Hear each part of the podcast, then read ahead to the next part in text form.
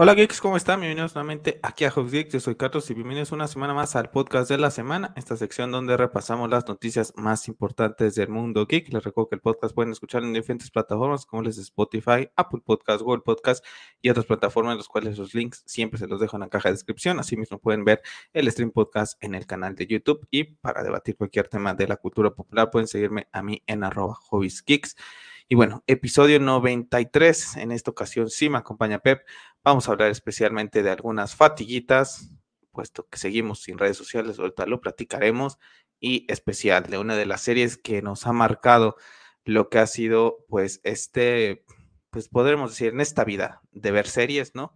Nos ha marcado de una manera impresionante y vamos a hablar de lo que consideramos para Pep y para mí una de las mejores series de la historia llamada This Is Us. Así que, hola Pep, ¿cómo estás? En redes sociales y pues bueno, vamos a hablar un poquito de esta serie de DC Soft que, que, la vimos este año la verdad es que nos, nos gustó bastante, ¿no? Sí, la verdad es que seguimos sin redes sociales y bueno, para la gente que no habrá escuchado algún podcast de las semanas antepasadas, pues bueno, ¿por qué estamos fuera de redes sociales? Porque gente, estamos a nada, a días de que el Ragnarok llegue. Por fin Ragnarok está a punto de llegar. Para la gente que está en el stream podcast podrá ver en pantalla. Esto fue el día miércoles 2 de, 2 de noviembre. Ya se podía predescargar lo que es el juego para la gente que como su servidor y como Pep hicimos la preventa en digital en la PlayStation Store. Y bueno, ahí me faltaban 6 horas, 18 minutos para que se completaran esos 84.127 gigas que pesa en lo que es, eh, ¿cómo se llama? PlayStation 5 y bueno, ya está descargado, ¿no? Aquí ya la captura de pantalla del descargado ya no la, tu, ya no la tomé, pero bueno, ahí está. Ya prácticamente estamos listos. Mucha gente, mucha gente estamos listos para lo que vendrá para ser considerado uno de los mejores juegos del año posiblemente, Pep. Yo ayer te decía que desafortunadamente me, ya me vi una, una calificación y todo pinta para que entre Elden Ring y God of War van a estar, bueno, los madrazos como Kratos y, Thor para ver quién llega a ser el GOTI. Y la verdad es que a mí me da absolutamente igual si lo gana o no. Para mí yo sé que va a ser uno de los juegos más impresionantes de la historia y que a mí seguramente me va a marcar por mucho. Y bueno, ya le hemos platicado varias veces, ¿no? De lo que significa para ti, para mí el de 2018. Y bueno, pues ahora llega esa conclusión de esa mitología nórdica que tanto, ya tanto nos gusta a ti y a mí. Sí, y aparte, bueno, considerar que el hecho de que si lo llega a perder, sabemos por qué va a ser, ¿no? Por todos los, los, fans tóxicos de Xbox van a votar como locos por, por el, por el Ring sin haberlo jugado, ¿no? Entonces, creo que ahí deberían, de, ahí deberían de cambiarlo. Mínimo deberían de hacer que votes desde tu consola para ver que tengas el juego. ¿Sabes? Digo, a mí también, la verdad es que, mm, o sea, si lo gana me va a dar mucho gusto, pero si no lo gana tampoco es que me vaya a poner a gritar como loco, la verdad es que son cosas que, que no son tan trascendentales para mí, ¿no? Si algo que me gusta siempre gana algún premio o lo que sea, pues la verdad me da gusto, pero si no lo gana también me da absolutamente igual. Yo tenía, lo tengo descargado hace rato que estaba jugando, ya me marca, vamos a ver eh, cómo Me marca cuatro días ya prácticamente. ¿No? Ya son cuatro días que todavía recuerdo esos famosos ciento treinta y tantos días, ¿no? Eh, cuando llegaron a los cien días, los ochenta y tantos y cómo se va acercando, ya prácticamente ahorita parece cuatro días, ¿no? Ya estamos a, nada prácticamente de, de, God of War. ¿no? Mira, hasta que dices, ¿no? De cuánto nos puede importar lo que es, lo dice la crítica, pues mira, nuestra película favorita, ¿no? Batman y Superman, que también tiene un significado muy especial para ti y para mí.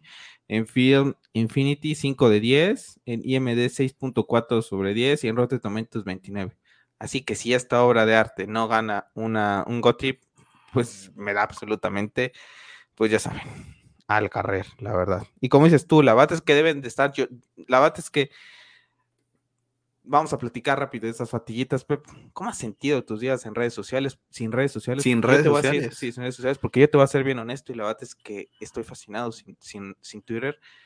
Si bien entro a mi Twitter personal, pero es prácticamente puro deportes, o sea, prácticamente me ha parecido puro deportes, ahorita el tema del Real Madrid, de la Champions, que si el Barcelona se quedó en Europa League, temas de nuestros patriotas que están del Super Nabo en la NFL.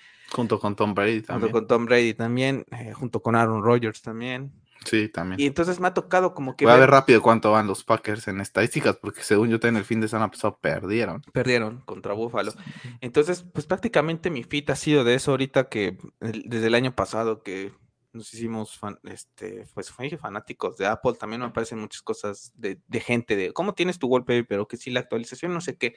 Entonces, como que es un perfil muy, muy liviano, independientemente de que siga gente ahí también todavía de lo que es el movimiento de Snyder, que de hecho ayer te platicaba con uno de ellos que vive en Reino Unido, que, que he, he tenido oportunidad de intercambiar algunas, bastante diálogos con él, pues ponía el comentario que decía que no sentía la, una emoción por un juego como God of War Ragnarok y dice desde hace cuatro años con God of War 2018, ¿no? Entonces me dio mucha, pues, este, como alegría, ¿no? Ver todo, que, que hay gente que comparte el mismo sentimiento, ¿no? No nada más con el tema de God of War, sino con Snyder, ¿no? O sea, prácticamente, pues yo conozco a esta persona por el tema de Snyder, ¿no? Pues fanático de BBS, fanático de Man of Steel, fanático de la Zack Snyder Justice League, la visión de Zack, y ahorita su juego favorito es God of War, ¿no? Entonces, qué padre, ¿no? Que dentro de este mismo grupo, ¿no? De Snyder, que te une, te une también después entonces de otras cosas, ¿no? En este caso, eh, God of War, ¿no? Como lo hemos platicado en algún momento con, por ejemplo, con los Knights, ¿no? Que, que te une también con ellos, pues que también son fanáticos de Star Wars, ¿no? Entonces, pues la verdad es que yo, regresando al tema de Hobbies Geeks, la verdad es que bastante tranquilo, o sea, no, no leo toxicidad, estoy prácticamente llegando como en, en, aquellos esos viejos tiempos que a ti y a mí nos tocaron por la edad que tenemos de disfrutar un videojuego sin necesidad de estar viendo críticas, sin necesidad de estar viendo trailers, porque de God of War hay un tráiler por ahí en, en, PlayStation acerca de, del combate por, por lo que vi que pusieron también. Sí, inclusive está, eh, o sea, si tú te metes en la parte de, si tú te metes al juego, y le das hacia abajo, viene como contenido. Y en la parte del contenido viene un video. Sí, por eso me enteré que existe un video y dije, este debe de estar en, colgado en la página de YouTube. Eh, y bastante, como dices tú, ¿no? O sea, ¿cómo le van a tundir a palos? ¿Quién le va a tundir a palos en God of War?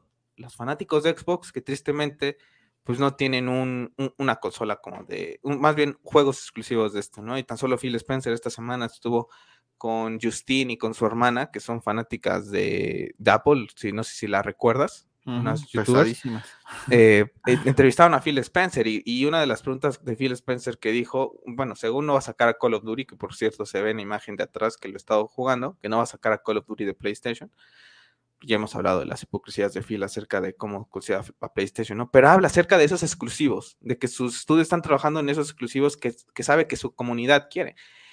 Y de ahí viene, ¿no? Darían la vida por tener un God of War Ragnarok, ¿no? En, en, en su catálogo. Y a día de hoy, pues afortunadamente tú y yo que, hemos, que tenemos oportunidad de, afortunadamente, de, disfrutar de las consolas de las diferentes plataformas, Nintendo, PlayStation, Xbox, pues sabemos, ¿no? Que God of War y los exclusivos de Play se cuecen aparte. ¿no? Entonces, yo la verdad es que estoy disfrutando muchísimo mi salida de Twitter, tanto en temas de toxicidad por parte de DC, eh, me vi muy tranquilamente lo que fue Tales of the Jedi, que ya hice la review aquí en el canal el podcast pasado, sin necesidad también de estar viendo que si la critican, que si no sé qué, o que si que un spoiler, nada, no me vi nada. Y ahorita con God of War voy a llegar, yo creo, es más, yo para cuando termine el juego, ni sé si voy a ver alguna, ni algún este comentario, si acaso me meterá a ver a Cory Barlock, a ver qué puso, pero así que me esté viendo así reviews y eso, pues yo la verdad es que no sé, no, no creo, ahorita no, no me veo, la verdad es que creo que que me ha sentado muy bien estas que ya son 15 días, ¿no? Tenemos 15 días prácticamente que,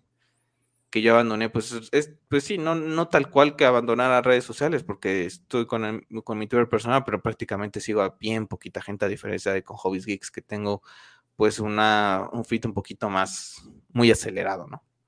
Pues yo la verdad es que de por sí ya casi ni las usaba, ¿no? O sea, la verdad es que las tenía y ingresaba como alrededor de 10, 15 minutos por día y a veces días en que entraba casi cinco minutos. La verdad es que cada día las uso menos, pues es que tampoco me molestó tanto dejarlas de, de golpe.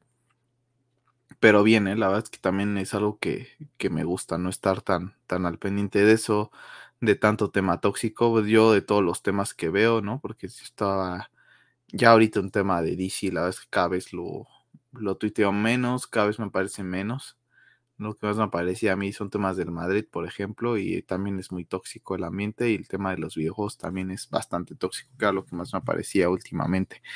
Pero la verdad es que bien, ¿eh? La verdad es que a veces las extraño nada más para enterarme pues un poquito de las cosas que me gustan, ¿no? Para darle un poquito de seguimiento a, pues a ciertas cuestiones de, de lo que dices tú, ¿no? Ya que comenzó la NBA y ese tema de la NBA, el del NFL, un poco ahorita que ya se acerca el tema del Mundial, pues a lo mejor eh, poder eh, extrañar un poquito eso, ¿no? Por ejemplo, ayer hasta en, la, este, en la noche yo me entero que Gerard Piqué ya anunció su retiro del fútbol, ¿no? Y posiblemente si hubiera tenido Twitter me hubiera enterado desde la mañana, ¿no? Porque al fin y al cabo de la, la, la, la, zona horaria en España con acá, pues a nosotros nos agarra de, de día, ¿no? Cuando Piqué posiblemente anunció eso. Entonces, pues ese tipo de cuestiones, ese tipo de noticias de, de, las cosas que a mí me gustan, pues sí me puede llegar a desconcertar un poquito, ¿no? Por ejemplo, me acabo de enterar por, ti, escuchando el podcast, que Henry Cavill eh, ya dejó de ser este Geralt de Rivia, ¿no? Por ejemplo. Si no te escuchaban el podcast, yo no me enteraba nunca. Entonces, ese tipo ah, de cuestiones. ¿Te enterado cuando se había salido la cuarta temporada? Sí, casi, casi, ¿no? Porque como tampoco le ando prestando atención, pues entonces, ese tipo de cosas son las que me pueden llegar a molestar, pero la verdad es que puedo vivir sin ellas, ¿no? Es como vivir y regresar un poco al pasado, ¿no? Cuando no existían las redes sociales y esperabas tu juego porque sabías que se anunciaba en un E3 o algo así y después trailers y a lo mejor y se acabó. Tampoco había tanto merchandising como lo hacen ahorita, ¿no? La misma Santa Mónica Studios sacando artworks y cosas así, videitos que no sé qué y bla, bla, bla. Antes no era tanto, ¿no? Ese, ese merchandising, el merchandising era más en revistas o en temas de, de imprenta, pero pues no le prestabas tanta atención, ¿no? Porque no, es, ni a estar comprando todas las revistas. Entonces, pues yo la verdad es que bastante bien, ¿eh? La verdad es que yo cada, cada día de por sí ya las usaba menos y la verdad es que yo creo, yo hasta me estoy cuestionando en algún punto, incluso acá en God of War, es con qué ganas voy a querer volver. Sí, la verdad es que quedan, quedan pocas ganas. Tengo aquí el teléfono, no porque no te esté, no, te haciendo caso, sino nada más porque quiero comentar a la gente que nos escuche los, los graphics modes que va a tener God of War, porque eso sí, ayer me apareció que Santa Mónica justamente me llegó la notificación al iPad que había tuiteado el tema de los graphic modes. Entonces dije, pues sí lo veo porque sé que no va a tener nada de spoilers. Entonces vamos a hablar exclusivamente, bueno, Play 4, vamos a hablar los de Play 4 rápidamente para la gente que nos llegue a escuchar que tengan toda PlayStation 4. Y bueno, en el estándar correrá a 1080p con 30 frames por segundo, no hay más movimiento. En PlayStation Pro tendrá un Favor Quality en donde correrá a 1440 por 1650 y con unos 30 frames por segundo y tendrá el, Favor Performance, en donde irá a 1080 por 1650 y estará a 30 frames por segundo. Vamos a lo que son las gráficas de PlayStation 5, que comienza con el Favor Quality, que bueno, es prácticamente lo, más nativo en, 4K, que se va a los 2160p, pero eh, con 30 frames por segundo, que yo es la, yo creo que esa es, esa es, la, esa es la forma en que lo va a jugar por primera vez los 4K por 30 frames. Posteriormente tienes el Favor Quality Plus HFR, que se va a los 1800 por los 2160p, que va a 40 frames. Y después tienes un, Favor Quality Plus HFR más BRR, que se va a los 1800 por los 2160p y queda eh, bloqueado a los 40 frames. Y después tienes los Performance, que tiene el Favor Performance, que tiene los 1440 por 2160 y ya se va a 60 frames. Que se, eh, eh, después tienes el Favor Performance más HFR, que será, se va a los 1440 y queda en 60 frames. Y posteriormente tienes el Favor Performance más HFR más PRR 1440 y se queda a 60 frames. Para la segunda vez, eh, el HFR significa High Frame Rate y el BR Variable Refresh Rate, ¿no? Entonces ya veré para la segunda para la segunda partida, ¿no? El plus, que es cuando voy a empezar a hacer todo el tema de los coleccionables, el tema de que es mejorar armas, etcétera, para llegar al platino. Ya esa, esa versión ya la jugaré con unos 60 frames por segundo. Pero en la primera yo creo que me voy al nativo, los 30 frames.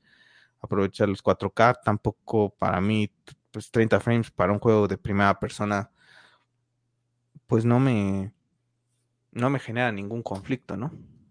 No, yo también. Yo creo que también la primera que llegue a jugar va a ser en 4K, ¿no? Al fin y al cabo, para eso compré la pantalla.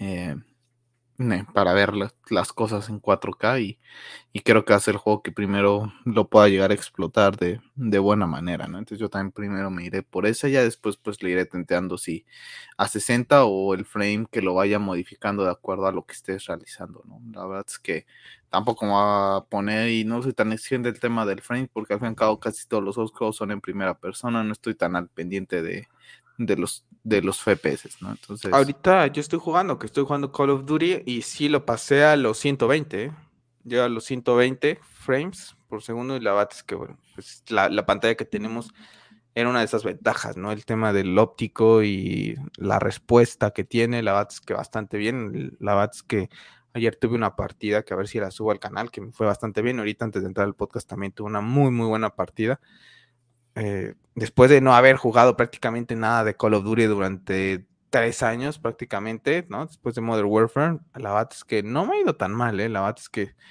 si le dedicaba tiempito yo creo que, me iría bastante, bastante mejor. Pero bueno, pues ahí está el tema de God of War y bueno, como una de las fatiguitas mayores y el tema de lo que ha sido pues nuestra salida de redes sociales, lo que sí nos enteramos esta semana y que yo te lo compartí también vía mensaje a través, yo me lo entero también lo mismo de mi, a través de mi cuenta personal, es que tenemos el póster de The Last of Us y la serie llega el 15 de enero, ahora sí tenemos fecha, el póster se me hace brutal, brutal, de los mejores pósters que he visto, la verdad es que está padrísimo, creo que hubiera quedado un 10, ¿no? Creo que le doy un 9, que hubiera quedado un 10 si haces el de Last of Us un poquito más pequeño, y a ellos los, los, acercas un poquito más y haces un poquito el panorama, un poquito más eh, landscape, ¿no? Que se ve un poquito la ciudad, que hubieran quedado ellos, por ejemplo, la silueta de ellos que hubieran quedado en donde está el D, ¿no? El de las ojos lo haces más pequeño y subes un poquito más el frame de lo que es la, la ciudad, ¿no? Pero ahora sí creo que está bastante bien logrado el, el, el póster y que capta muy bien la esencia de lo que es de las ojos para mí. Sí, la verdad es que está padre el póster. Eh, Creo que también, este, como dices tú, está padre y a la vez sencillo, ¿eh? O sea, no es como que la gran cosa. no la verdad, ¿no? O sea, no necesitas hacer la gran cosa, pero la verdad es que les quedó bastante bien. Concuerdo contigo, y está bien que se vieron un poquito más de cerca ellos dos, ¿no? Para, se para esa gente que a lo mejor no sabe de qué va, pues más o menos como que identifique que es una es un hombre y una mujer, ¿no? Entonces, eh, pueden decir papá y hija, ¿no? Ajá. ¿No? Pero la verdad es que se ve bastante bien, a mí la verdad es que me gusta. Queda como buen arte de, inclusive de un steelbook, ¿no? Para alguna versión de The Last of Us, la verdad.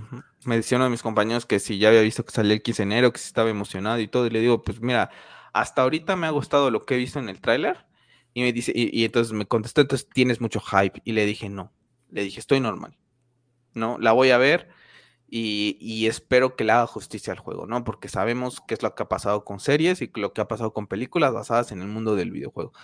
Entonces, no me quiero ni por un tráiler volverme loco, ¿no? Porque el juego es un estándar muy, muy alto. Muy, muy alto tiene el, estándar la serie con el juego porque lo acabamos de revivir nuevamente con The Last of Us Remake, ¿no? Entonces es una brutalidad este juego en todos los aspectos. Entonces, pues la verdad es que bastante contento, ¿no? Con, lo que está pasando con The Last of Us. Esperemos que le hagan, le hagan justicia. Sí, yo creo que ahí por ahí va mi, mayor problema hacia el juego, que es, pues va a ser, digo, el juego, o sea, la serie que va a ser muy similar al juego, ¿no? Entonces, pues vamos a ver cosas que ya vimos ahí, a lo mejor algún cambio o algún estilo distinto en algunas cuestiones, pero yo creo que sí se va a asemejar mucho al juego.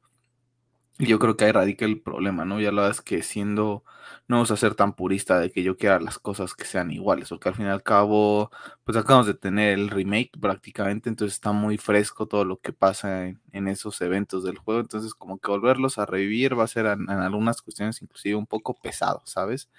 A mí sí me ha gustado que inclusive la serie ni siquiera estuviera basada con Ellie, me ha gustado más una Tommy Joe, por ejemplo, a mí me ha gustado ver algo así, ya después a lo mejor introducir el tema de Eli. Porque pues, está muy esa, esa, escena, ¿no? Donde le dice, pues, gracias a mí sobreviviste, ¿no? Mm, que mucha gente hoy, como que mucha gente ahora con el remake como que le hizo más seco y con el tema de la serie dicen, quiero también ver algo así, o como que tú también lo dijiste, ¿no? un, juego. Y creo que también hubo alguna encuesta acerca de qué te gustaría ver en un, siguiente juego de The Last of Us o algo así, ¿no? Y creo que estaba ese tema de Tommy con, con Joel, ¿no? Sí, yo creo que es lo que más se quiere ver actualmente, ¿no? Y la verdad es que a mí me ha gustado ver esa serie. Y por esa razón yo, yo te hago una pregunta. Yo por eso ¿Preferirías ver eso? ¿Te preferirías ver eso? De, preferiría jugarlo.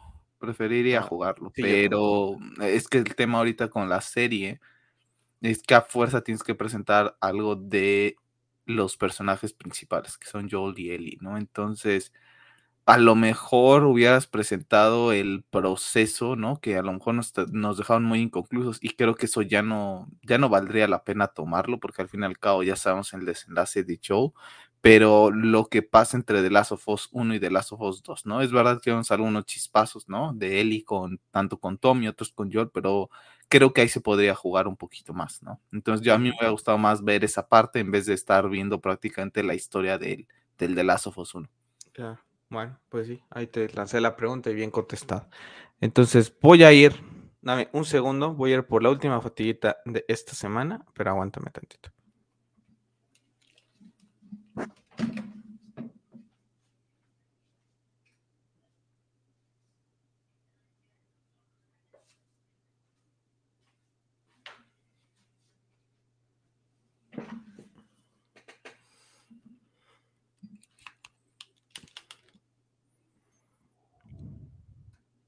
Bueno, Pep, ya estoy de regreso.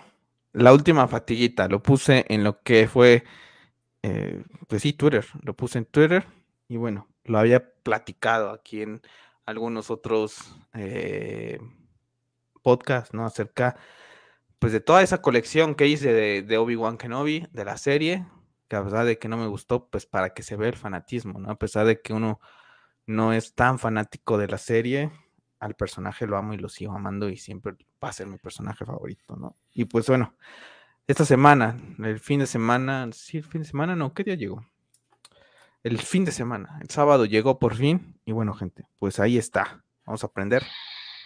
Y ahora sí, pues ahí tengo el sable de lo que es Obi-Wan. Desafortunadamente, pues no puede estar a oscuras porque la pantalla del monitor maneja el reflejo.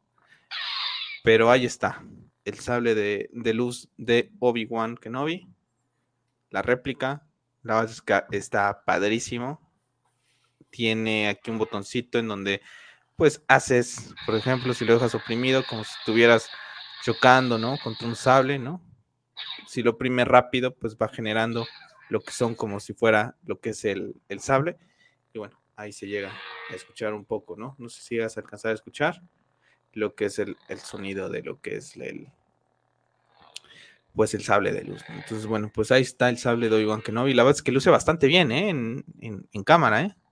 Sí, la verdad es que parece, parece de, película, ¿eh? Sí, la verdad es que está muy padre. Eh, el mango, la verdad es que está de una calidad impresionante, ¿no? Yo la verdad es que lo vi, la verdad es que también me gusta bastante, pero la verdad es que por el costo, la verdad es que para tenerlo guardado, la verdad es que no. A veces es demasiado dinero para mí.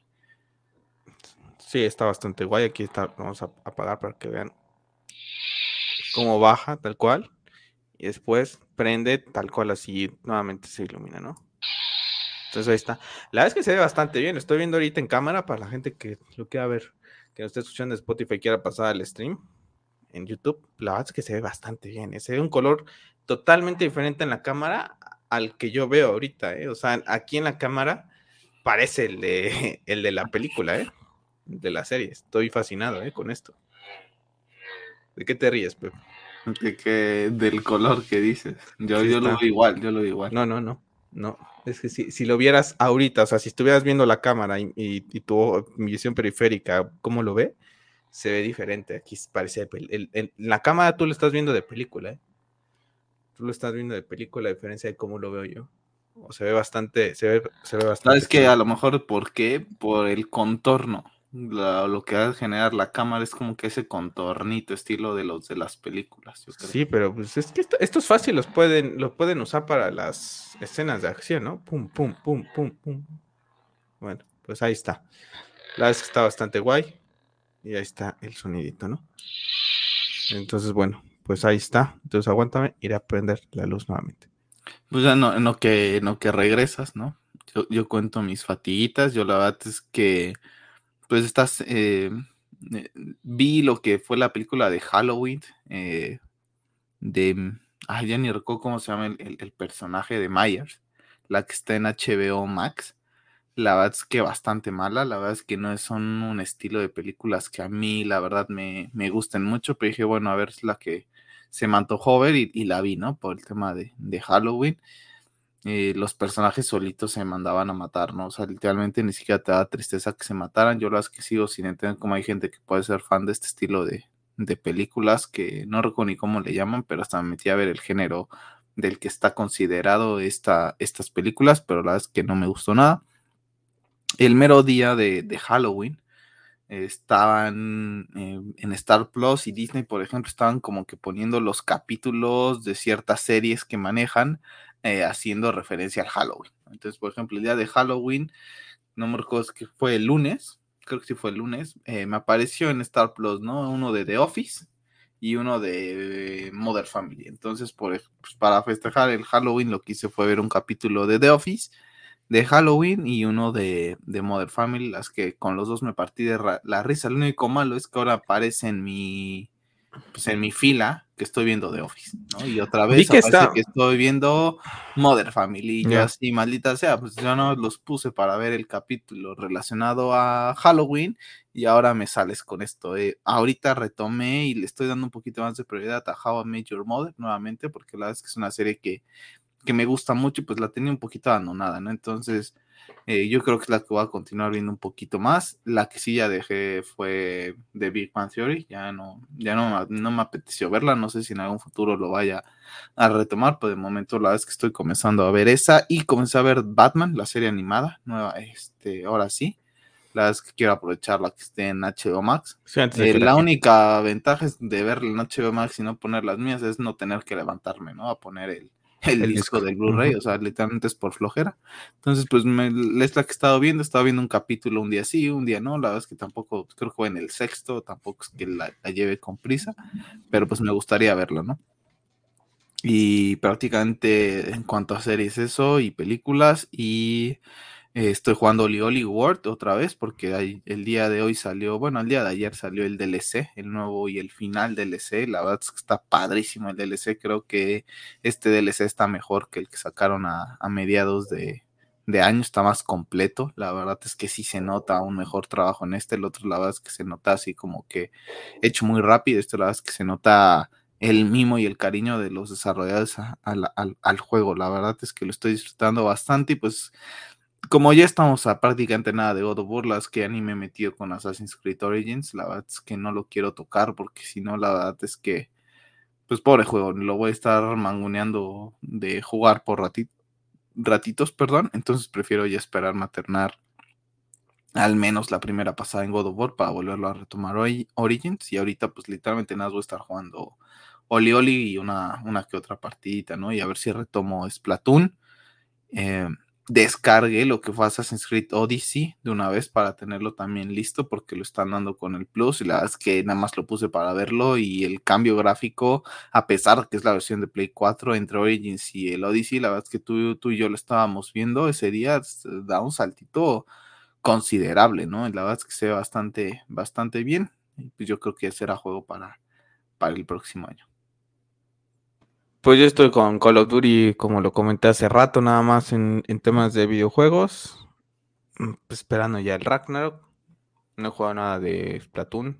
Bayonetta esperaré a terminar el Ragnarok. Yo creo que Bayonetta lo compré ya a fin de año o principios del otro. Y de serie estoy viendo Clone Wars. A diferencia de ti que estás revisionando una gran serie como Batman, yo estoy revisionando Clone Wars me, el tema de Tales of the Jedi me dijo, sigue continuando tu aventura con, con, con Clone Wars. La verdad es que mi idea era llegar prácticamente visto todo Star Wars en línea temporal para lo que es Mandalorian, que llegue en febrero. Sinceramente no creo que llegue, ¿no? Estamos prácticamente en noviembre y son siete temporadas de Clone Wars y ahorita con God of War esta semana prácticamente y aunque lo termine voy a volver a jugarlo, entonces me va a quitar mucho tiempo. Call of Duty la verdad es que me entretiene bastante Pero como dices tú, la esta semana estuve viendo, creo que llevé, creo que vi cuatro capítulos nada más, lo que va de toda esta semana. Pero bien, la vas contento. Y, y, un salto gráfico impresionante, ¿eh? de lo que vi en, en, en, lo que estoy viendo en la primera temporada, que uno lo recuerda y dice, es lo mismo a cómo se ve ahorita Tales of the Jedi es impresionante los diseños, las, las animaciones, todo, ¿eh? independientemente de que todavía se ve bien lo que es la primera temporada, sí ya peca un poquito, ¿no? De, de, viejita y se nota la tecnología que le han metido. Sobre el tema del sable de luz, nada más como comentar, trae esta base donde colocas el, el sable, que de hecho lo tengo justamente aquí en mi, en mi escritorio, digo, ahorita no, tiene, no lo tengo puesto porque pues tiene ahora sí que lo que es el sable, el, bueno, el, el lightsaber, ¿no? Entonces, una vez que se lo quite, pues lo pones aquí y lo dejas de display y lo tengo justamente aquí en lo que es la computadora aquí de display. Entonces, bueno, pues ahí está. No. Y bueno, pues ahora sí, vamos a platicar acerca de pues de esta serie que nos ha marcado impresionantemente. La verdad es que Creo que te ha marcado más a ti que a mí, eso hay que dejarlo claro. Sí, bueno, eh, nada más rápido antes, antes de pasar eso. Aquí está la colección. Así termina mi colección de Obi-Wan Kenobi de la serie. El sable de luz, el Funko Pop, que ya lo mostré en lo que fue también un podcast hace unos días. Y el primero que llegó, el Black Series de Obi-Wan Kenobi, que también me acompaña aquí atrás de lo que es el Stream Podcast. Pues así queda, ¿no? Todo lo que ha sido pues esta colección, mini colección que armé acerca de lo que es pues la serie de Obi-Wan Kenobi. Entonces, bueno, pues ahí está. No muy fanático de la serie, pero bueno, ahí está. Bueno, pues sí, vamos a ver, hablar de DC SOS, ahora sí. Sí, como dices tú, pero creo que, bueno, ahorita me dirás, ¿no? Al final, pero creo que queda entre de tus series favoritas, ¿no? A mí la verdad es que me ha marcado muchísimo. Eh, ¿Por qué la comienzo a ver? La verdad es que tú y yo la teníamos siempre, la hemos tenido siempre en la mira, siempre la habíamos, sabíamos que existía, una, porque cuando ves a Mandy Moore en una serie, pues lógico que te llama la atención ver esa serie, ¿no? Entonces, yo la tenía muy bien ubicada porque es preciosísima esta mujer. ¿Por quién? Por también por nuestro querido Oliver Queen, ¿no? Que también sale, entonces la tenía muy identificada, ¿no? Y pues el, personaje, ¿no? Famoso de The Lost, eh, también lo tienes identificado y dices, oye, pues esta serie me llama la atención. ¿Por qué la conocíamos? Bueno, pues porque como les hemos platicado en podcast pasados acerca del NFL, Pepe y yo tenemos el Game Pass para lo que son, lo que son los, los juegos de, de la NFL, ¿no? Entonces los domingos los juegos los pasa NBC, que es justamente la cadena de Estados Unidos que pasa esta o pasaba, emitía esta serie durante su eh, pues vida en, en lo que fue la televisión. Entonces, pues por ejemplo, que venía que la primera temporada, la temporada tal se va a estrenar el tal día, ¿no? Y pues te pasaban todos los domingos, ¿no? Te pasaban un montón de, series. ¿Qué pasa este año? Pues que termino de ver, como lo he dicho, em, Un lugar para soñar, Virgin River, en, en, lo que es Netflix, ¿no? Que fue la cuarta temporada. Y es una serie que a mí en lo particular, Pep, pues me gusta muchísimo, la disfruto, es muy tranquila, con enseñanzas de vida, etcétera, ¿no? Entonces, como que después de ese tipo de series me cuesta mucho trabajo pasar a otro tipo de series. Y digo, ¿qué veo? ¿Y qué veo? ¿Y qué veo? ¿Y qué veo? Y que me acuerdo un sábado en la noche y digo, DC SOS. DC SOS está en Star Plus. No, hombre, la agarré, ese primer capítulo lo veo, que te sorprende, ¿no? va con spoilers todo lo que vamos a platicar aquí y te sorprende porque te ponen al personaje de, vamos aquí a repasar. De Jack. De, Jack, ¿no? Pero vamos a, repasarlo. Comienza la serie el 20 de septiembre de 2016 y terminó ahorita el 24 de mayo del 2022, ¿no? Y bueno, pues la historia de la familia Pearson en 1979, ¿no? ¿Quiénes son sus protagonistas? Pues vamos a repasarlo rápido. Milo Ventimiglia, ¿no? Que es Jack Pearson. Eh, tenemos Ventimiglia. Ventimiglia. Ventimiglia.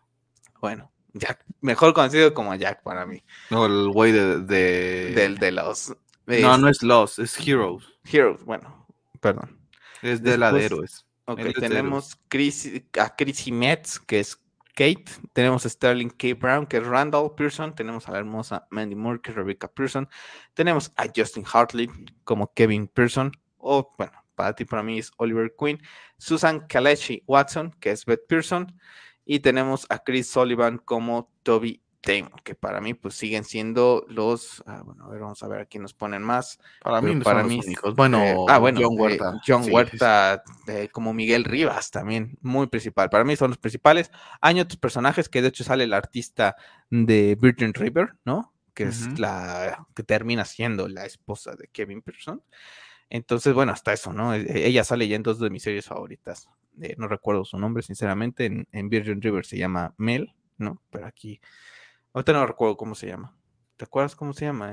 No, no. A ver, tampoco me acuerdo. A ver, me empecé a mostrar más. Bueno, es que Alexander Sophie, eso es Sophie. es que aparecen un montón porque también, como tenemos el pasado, pues la verdad es que son muy importantes todos. Uy, Ron Cepas como William Hill. Uf, qué personaje. No, es que tiene muy buenos personajes. Es que ahorita que lo veo, hay algunos que valdría la pena mencionar, hay unos que pues prácticamente están nada más ahí de, de pasadita, ¿no? Pero... Aparece Silver Stallone en un capítulo, por ejemplo, y aquí aparece ahí como parte del reparto. El, John, este, el joven William, es que tiene, sí tiene varios personajes con todo este tema, ¿no?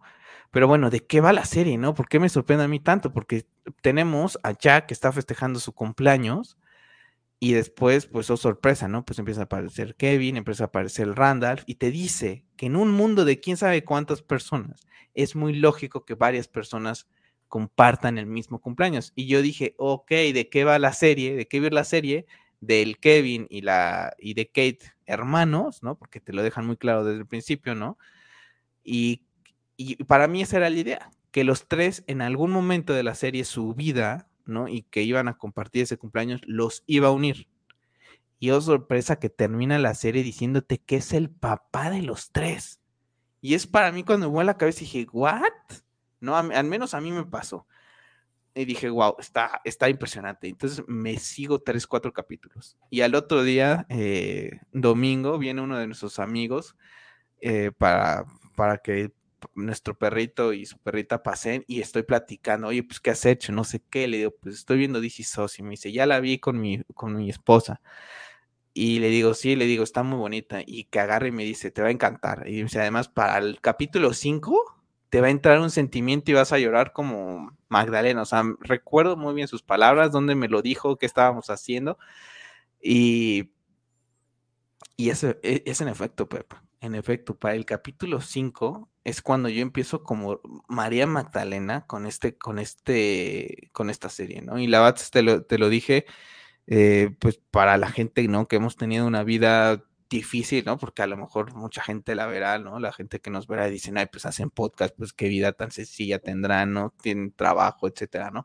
Pero la gente que nos conoce sabe, ¿no? La, la realidad de, de, nuestra vida, lo difícil que ha sido en algunos momentos y te empieza a tocar la patata, ¿no? Como, como dicen los españoles. Y sí, yo lloro como Magdalena en muchos de los capítulos, prácticamente en todas las, en todas las temporadas.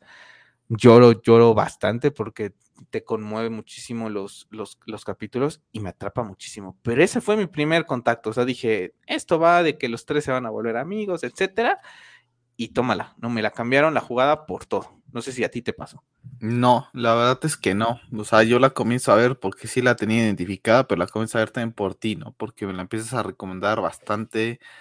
Y como son un estilo de series que también me gustan bastante, ¿no? Ese tipo de series tranquilas, eh, donde no hay mucho estrés, ni violencia, nada ese tipo de cosas. La verdad es que dije, pues le voy a dar una oportunidad. La verdad es que me gustó el primer capítulo yo no la vi así, o sea, yo a mí una vez que en el primer capítulo fue normal, o sea, me gustó, o sea, se me hizo interesante por el tema de que es una serie tranquila, más que nada, ¿sabes? O sea, era una película, más bien una serie que a lo mejor no era tan interesante, sino que es de esas de, pues la veo para pasar el rato, ¿no?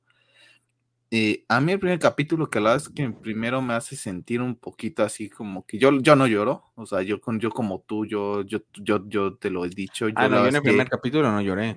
No, pero es que tú, yo, yo te recuerdo y tú llorabas, o sea, yo, yo te recuerdo llorando, pero, pero llorando, o sea, literalmente de a moco tendido. Es que con, el personaje de William hace rato que lo mencionabas, es, es Y yo la verdad es que no, o sea, yo sí tengo contadas. Yo creo que habré derramado lagrimitas en, algunas partes, que la verdad es que ni, no me acuerdo precisamente en todas, pero te puedo apostar que más de cinco no pasaron. y solo hay un capítulo en el que sí lloro tienes el corazón tienes el corazón de piedra posiblemente. Hay un capítulo en el que sí lloro muy fuerte o sea literalmente ese capítulo sí me dejó hasta como decimos a veces drenado porque yo literalmente ese día dormí o sea dormí bastante porque sí me dejó muy muy cansado no pues ya, ya llegaremos a, ese capítulo pero prácticamente al, al final de, de la temporada pero por ejemplo sí recuerdo muy bien el primer capítulo donde me sale que ver con Miguel Sí, sí, sí.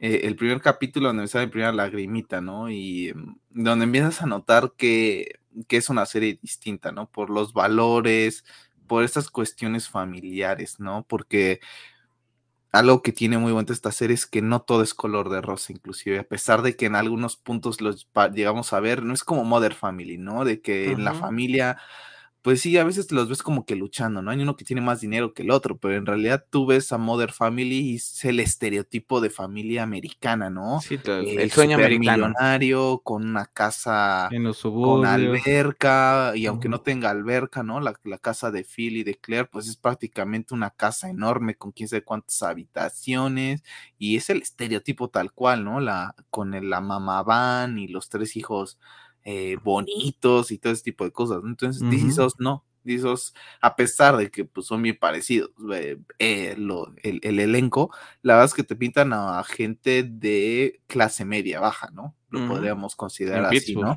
Al, menos en lo que es la parte de los inicios, cuando vemos a Kate, a Kevin y a Randall de, de pequeños, pues una familia pues de muchos, de mucho jala y estira el dinero, ¿no? Yo recuerdo uno de los primeros capítulos, no recuerdo e, el motivo por el que es, ¿no? Pero ya cuando ellos están relacionados como hermanos, eh, se van a ver y, hacen como que dicen una frase que, después vemos que es porque sus papás se las decían, ¿no? De que yo vine primero, yo vine después y juntos somos los tres, ¿no? Eh, prácticamente. Fue la primera vez que me salió una lagrimita porque sí toqué ese tema sensible, ¿no? De, de que la familia, pues al fin y al cabo es la familia, eh, es la familia y en los momentos duros sí va a haber amigos que estén contigo en, los momentos duros, pero va a haber amigos que se van a desaparecer, ¿no? Entonces, los que siempre van a estar ahí, pues son tus hermanos, ¿no? Tus hermanos y tus papás, y si los tienes con vida, van a estar ahí, ¿no? Entonces, creo que son de las cosas que primero me tocan un poquito la patata, ¿no? Y, Oye, ya después, como, conforme se va desarrollando la serie, la verdad es que cada personaje en algún punto eh, dices, wow, tiene, ciertas cuestiones que no me agradan, pero después lo ves y es que actúa de esta manera por todos estos traumas que va, que va teniendo, ¿no? Vas viendo personajes, ¿no? Por ejemplo, Jack, por ejemplo, para mí era, era de mis personajes favoritos, ¿no? No recuerdo hasta qué temporada es y después se cae, después se cae. Literalmente yo a Jack lo termino eh, manteniendo ahí como que con, con aprecio, pero la verdad es que después de ver... Tiene varios errores. Tiene unos errores para mí garrafales que yo, que yo honestamente como espectador y como ser humano no se los puedo perdonar, ¿no? O sea, yo entiendo sus cuestiones, pero no se los perdono. Entonces, por ejemplo, no me gusta. Por ejemplo, Kevin es un personaje que al principio se me hacía muy soso, se me hacía el más tonto de todos, ¿no? O sea, es que no tienes trasfondo, como que es las quejas del niño bonito, ¿no?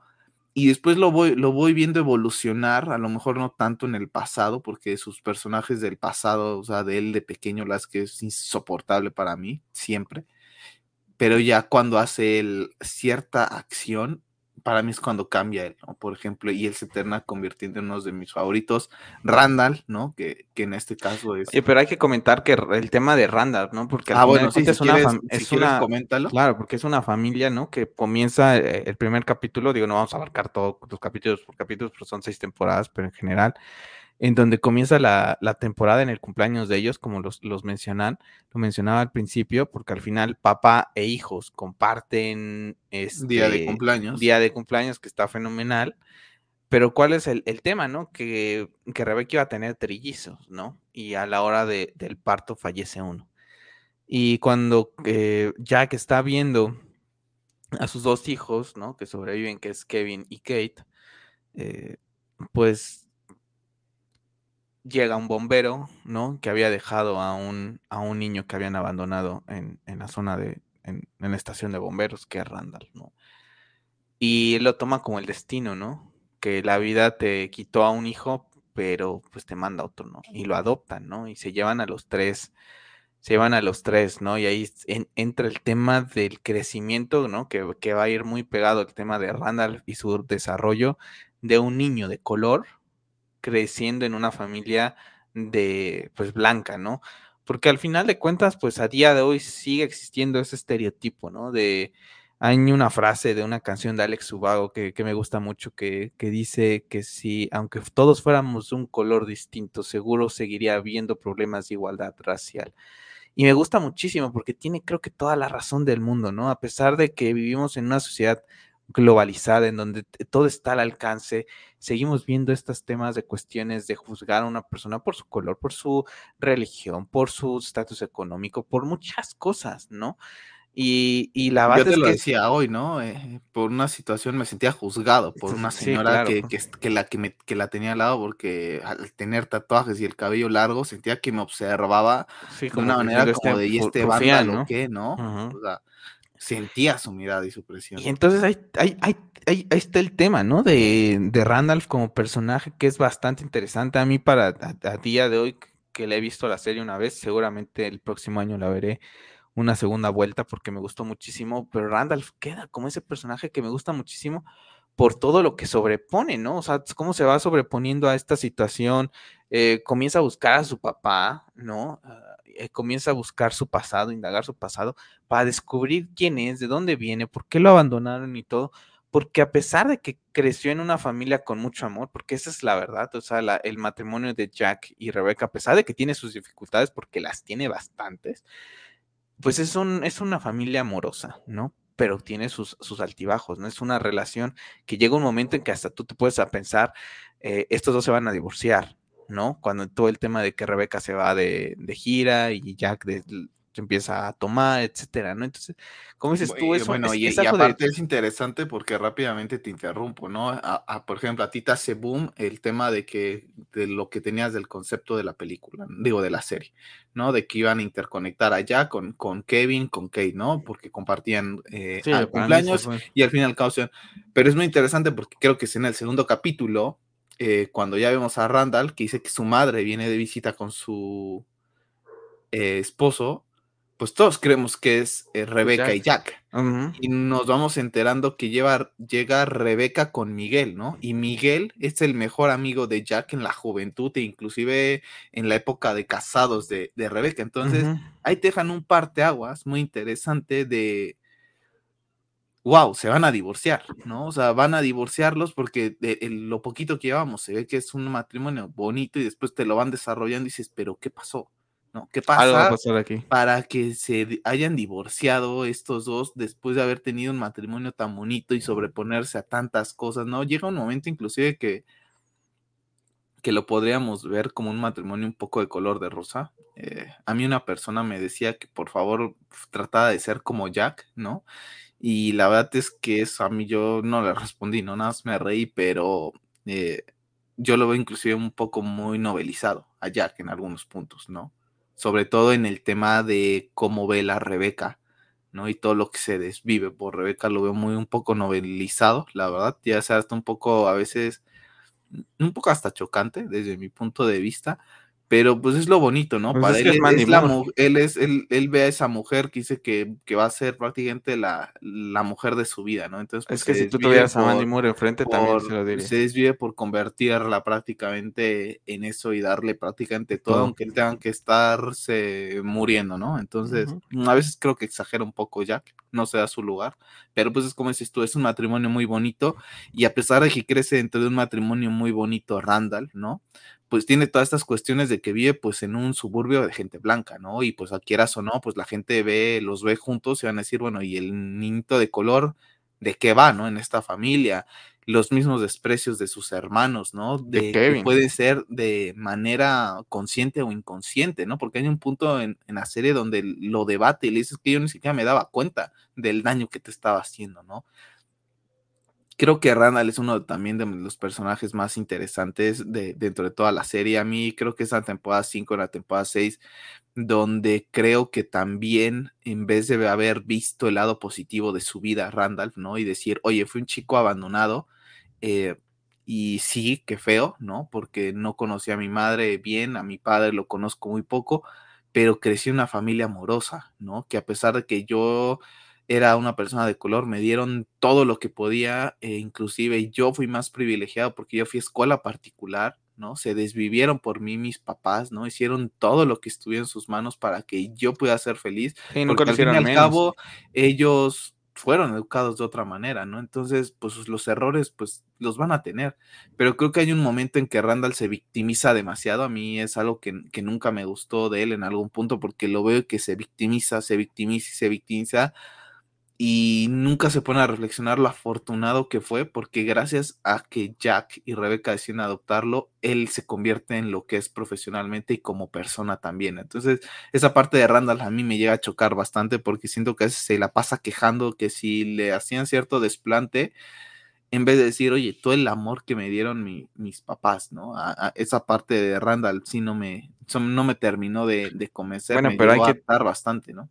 También te, queda el momento, ¿no? De que en los primeros capítulos, pues, se descubre a su papá, ¿no? Que lo abandona y te enteras que Rebeca sabía de la existencia, sabía quién era el papá de él, ¿no? O sea, te llevan también ese sopetazo, ¿no? Que te dicen, pues es que yo lo he sabido todo este tiempo, pero pues como vi que era un drogadicto, pues no iba a permitir que te llevara, ¿no? Porque se lo hace saber, como dices tú, o sea, crece en un ambiente tan bonito Randall y lo aman tanto Jackie y Rebeca, prácticamente su hijo, ya bien dicen, que es padre el que te educa, no el que, el que te da la vida, ¿no? Y este es un caso tal, tal cual, ¿no? Porque creo que Rebeca y, Jack nunca hacen ninguna distinción hacia Randall, que es adoptado, y lo aman tanto que dicen, yo no voy a permitir que un drogadicto venga y se lo lleve, ¿no?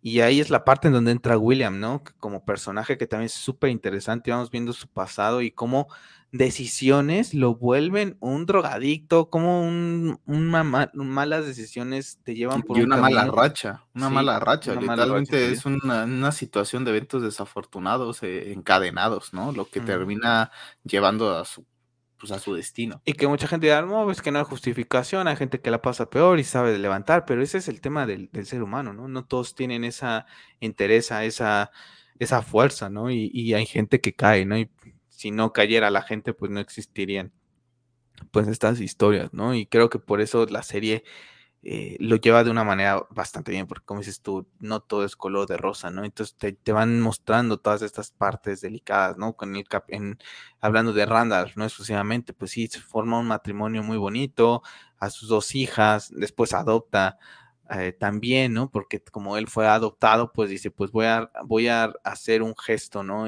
Igual en donde adopta, ¿no? Y, y adopta, adopta de ella una adolescente y, y pues ahí empieza a batallar con todo este tema, ¿no? Y al igual que él fue amado y todo, pues él también no hace ninguna distinción, ¿no? A pesar de que adopta ya de ella en una edad un poquito más adulta, en la que él fue, que fue prácticamente adoptado recién nacido, pues también se encariña bastante, le educa de una manera muy buena, no se da por vencido, trata de darle lo mejor posible y eso también es algo que, me gusta bastante, ¿no?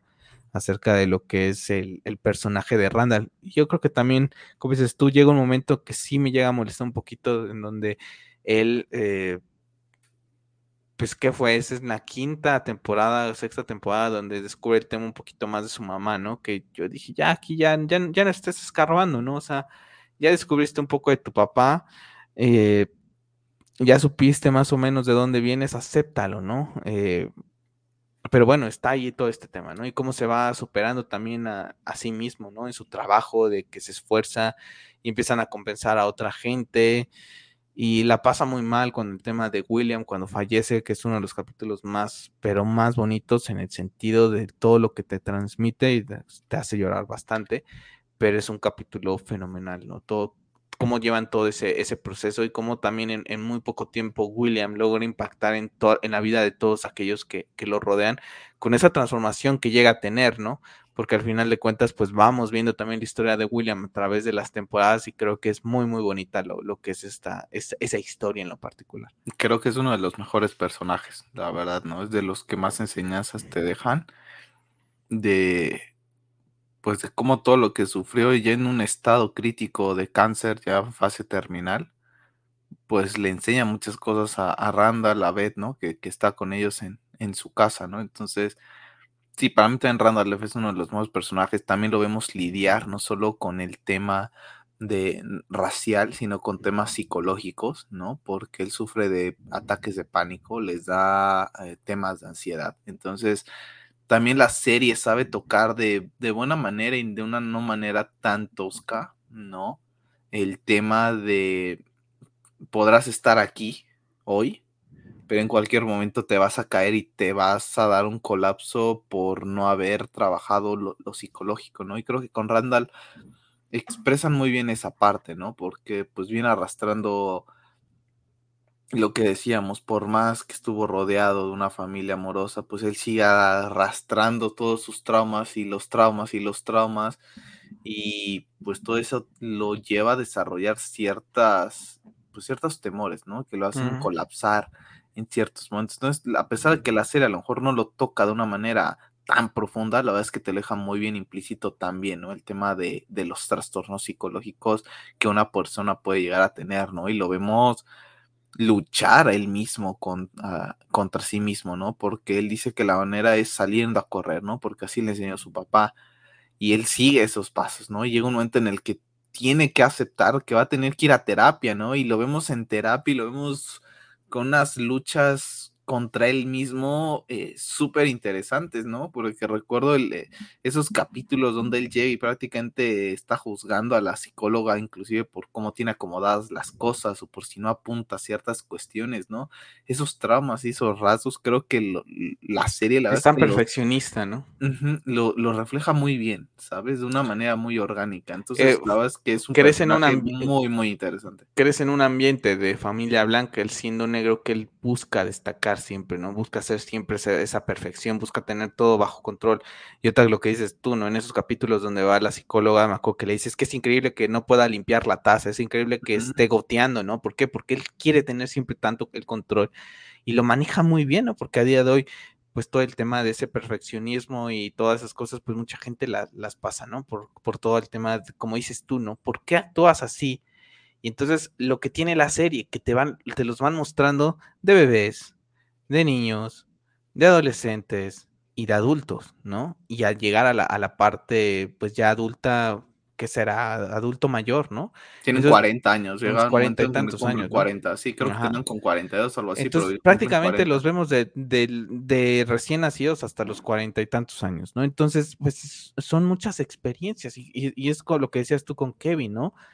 Vamos viendo el por qué se comporta así, ¿no? Un personaje que comienza y como dices tú, es el fam es la fama, es el niño bonito de la familia, ¿no?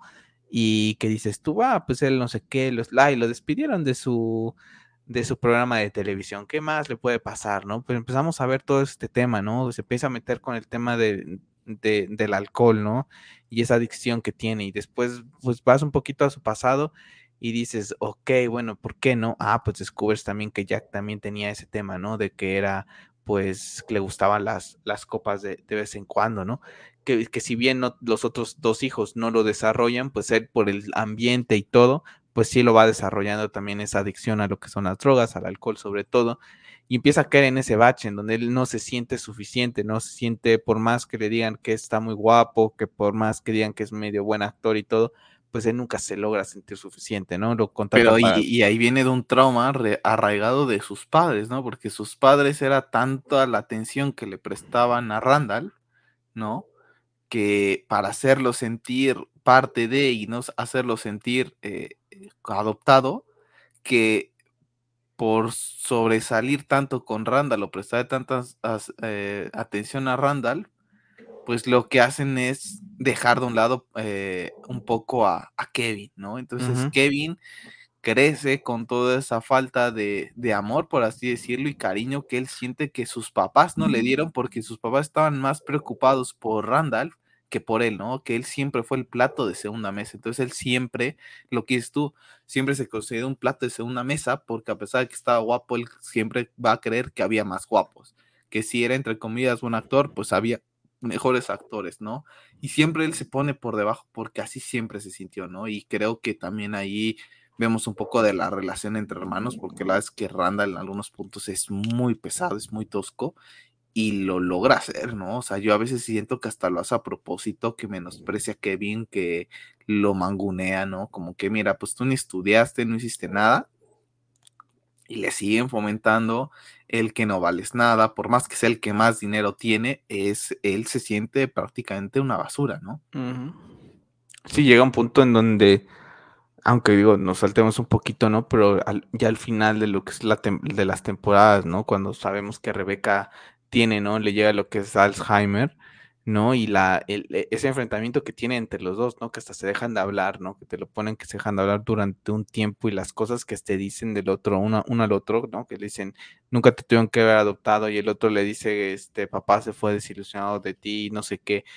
Y son cosas bastante fuertes, ¿no? Que después entre ellos dos, pues tienen que solventar y tienen que, pues nuevamente la vida, ¿no? Como dices tú, la familia siempre va a estar ahí. Y, nuevamente en un momento delicado, importante para la vida de Kevin, ¿no? Pues Randolph está ahí, ¿no? Porque a pesar de todo, pues es su familia y, le llama, ¿no?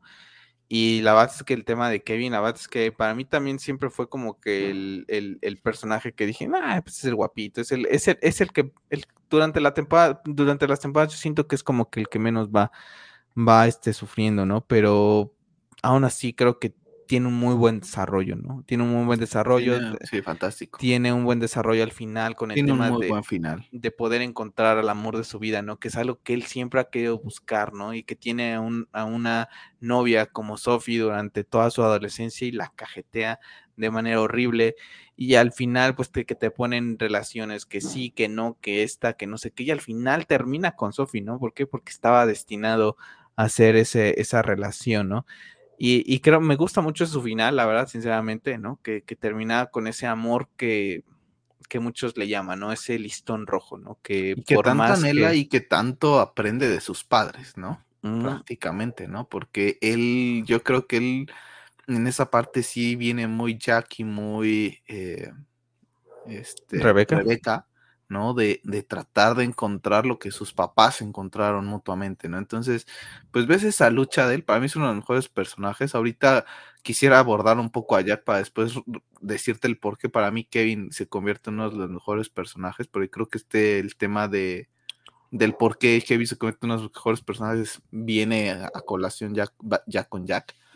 Pero sí, la verdad es que es una de las cosas que al principio comienza muy plano, pero la verdad es que al final a mí es de los que más, más me gusta, ¿no? Y, y, lo que dices, ¿no? Los ves tener unas discusiones de decirse hasta de lo que se van a morir. Pero como dices, al final cuando, cuando las cosas están muy mal, ahí estuvieron uno para el otro.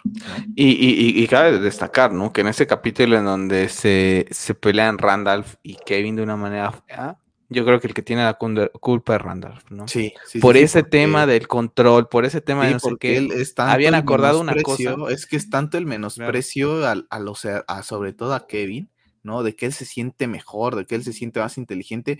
Y aparte, esas actitudes de Randolph las vemos desarrolladas desde pequeño, ¿no? Entonces, desde pequeño era el inteligente menospreciando al, al, tonto, por así decirlo, ¿no? Entonces llega un momento en el de esa situación, ¿no? De Rebeca que él se pasa a todos por encima literalmente porque él cree que es el mejor, ¿no? Y menosprecia de cierta manera que a mí pues en algún punto me llega hasta caer muy mal. La verdad es que Randall se vuelve un personaje, es de mis favoritos por las que es insoportable en algunos puntos. O sea, yo creo que la temporada 5 y 6 hace que él, él no termine siendo mi personaje favorito de, la serie.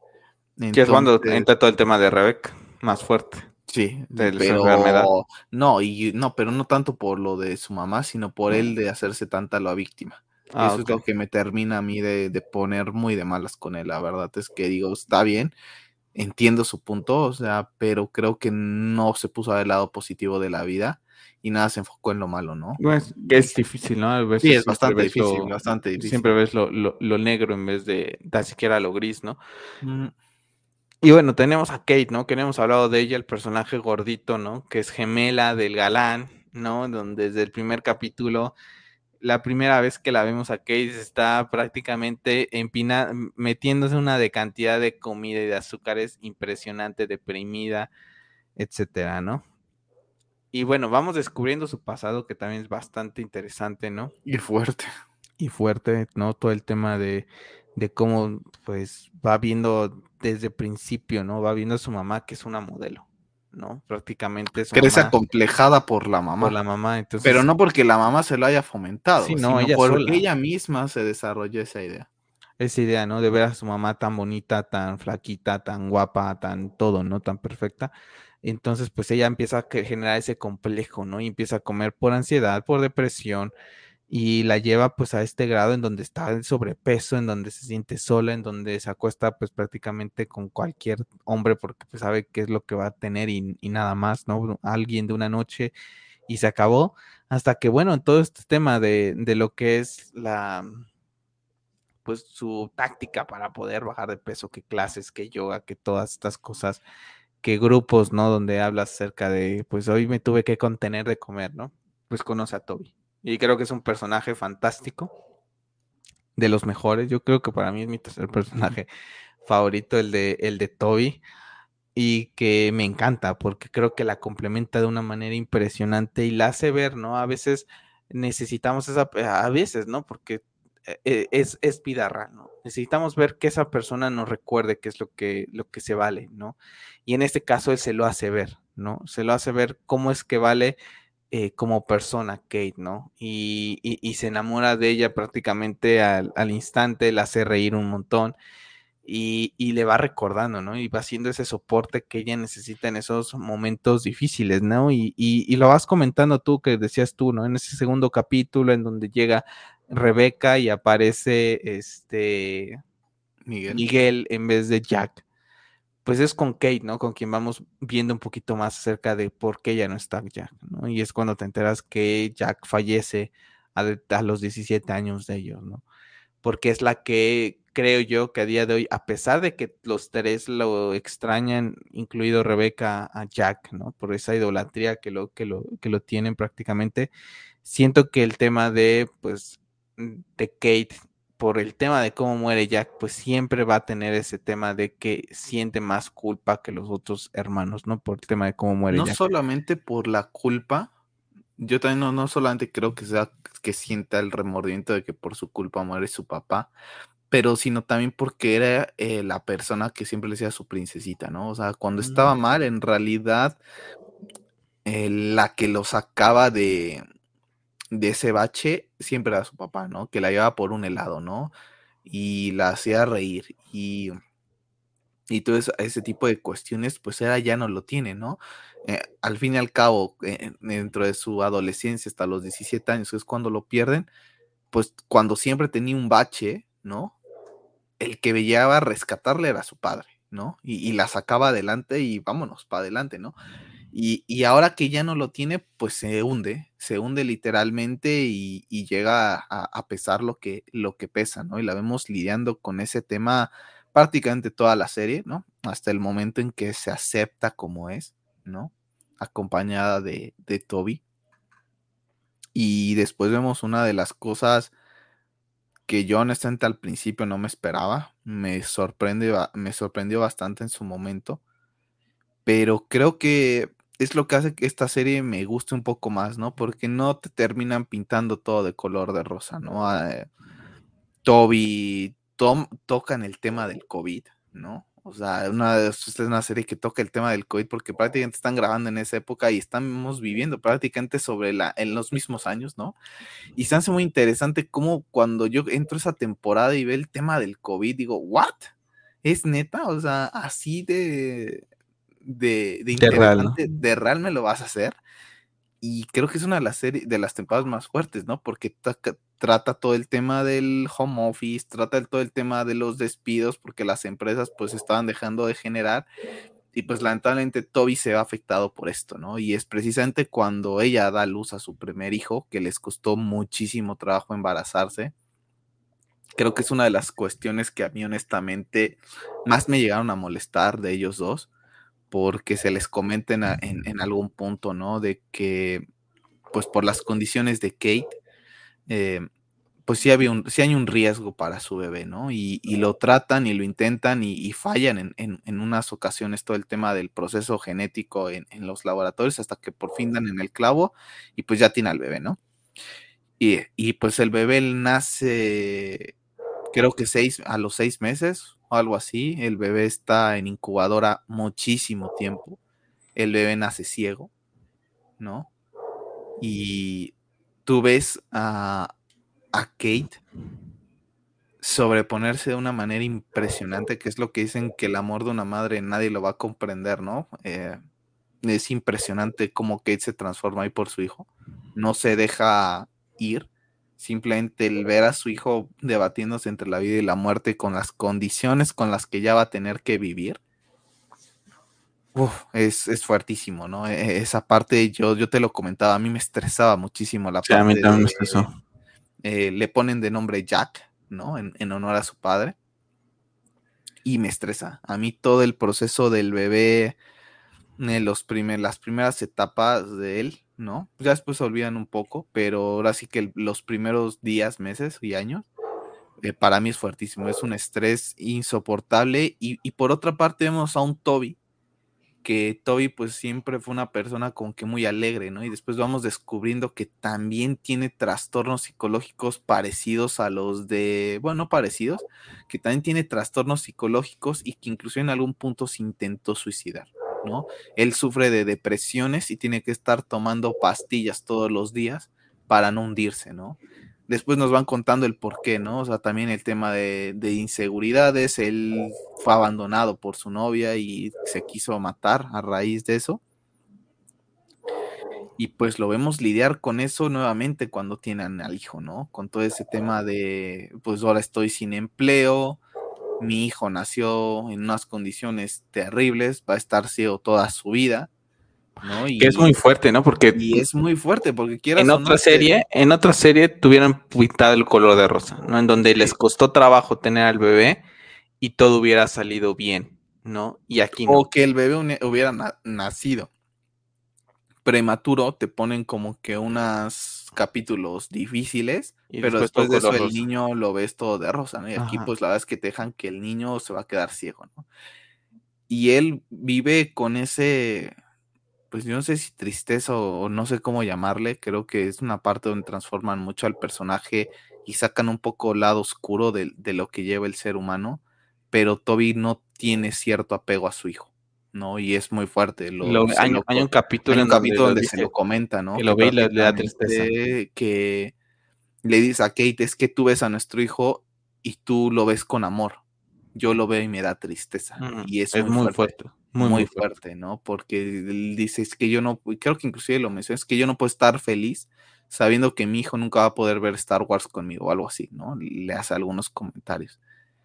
Y quieras o no, por más padre que sea, e, en parte ese es el lado humano, ¿no? También que él tenía la ilusión de tener a su hijo y que no va a poder compartir ciertas cosas porque pues es una realidad, ¿no? Eh, Jack Jr., por así, por así denominarlo, pues nace con condiciones especiales que no va a poder disfrutar o va a tener una vida eh, similar a las de otras personas, ¿no? Entonces comenzamos a ver un, una situación muy difícil entre el matrimonio de ambos, ¿no? Que al final termina en un divorcio, ¿no? Y es algo que la verdad es que no, no nos esperábamos, al menos yo no, porque después de que se sobreponen a todo el tema de Jack y que Toby logra captar la esencia de cómo tiene que amar a su hijo y le empieza a preparar muchas cosas y empieza a disfrutar ahora sí el, estar con él y aceptar, ¿no? Porque creo que también él está en una fase de aceptación, ¿no? De que va a tener que disfrutar las cosas con de negación, de, ciertas maneras eh, lo vemos acercando a, Jack a sus juguetes de Star Wars, ¿no? Y le empieza a hablar, mira, pues este es Luke, ¿no? Y, pues Jack, pues a base de lo que va a tener que aprender es a tocar, ¿no? Y, y ahí vemos. Sonidos. E, exactamente. Entonces empezamos a ver esa parte bonita de él, cómo se empieza a adaptar y, a, su hijo, ¿no? Después deciden tener otro hijo y lo deciden tener por adopción porque pues ya por, por el tema de la complicación pues ya no deciden arriesgarse. Entonces, ¿ves cómo se sobreponen a todo eso durísimo? ¿no?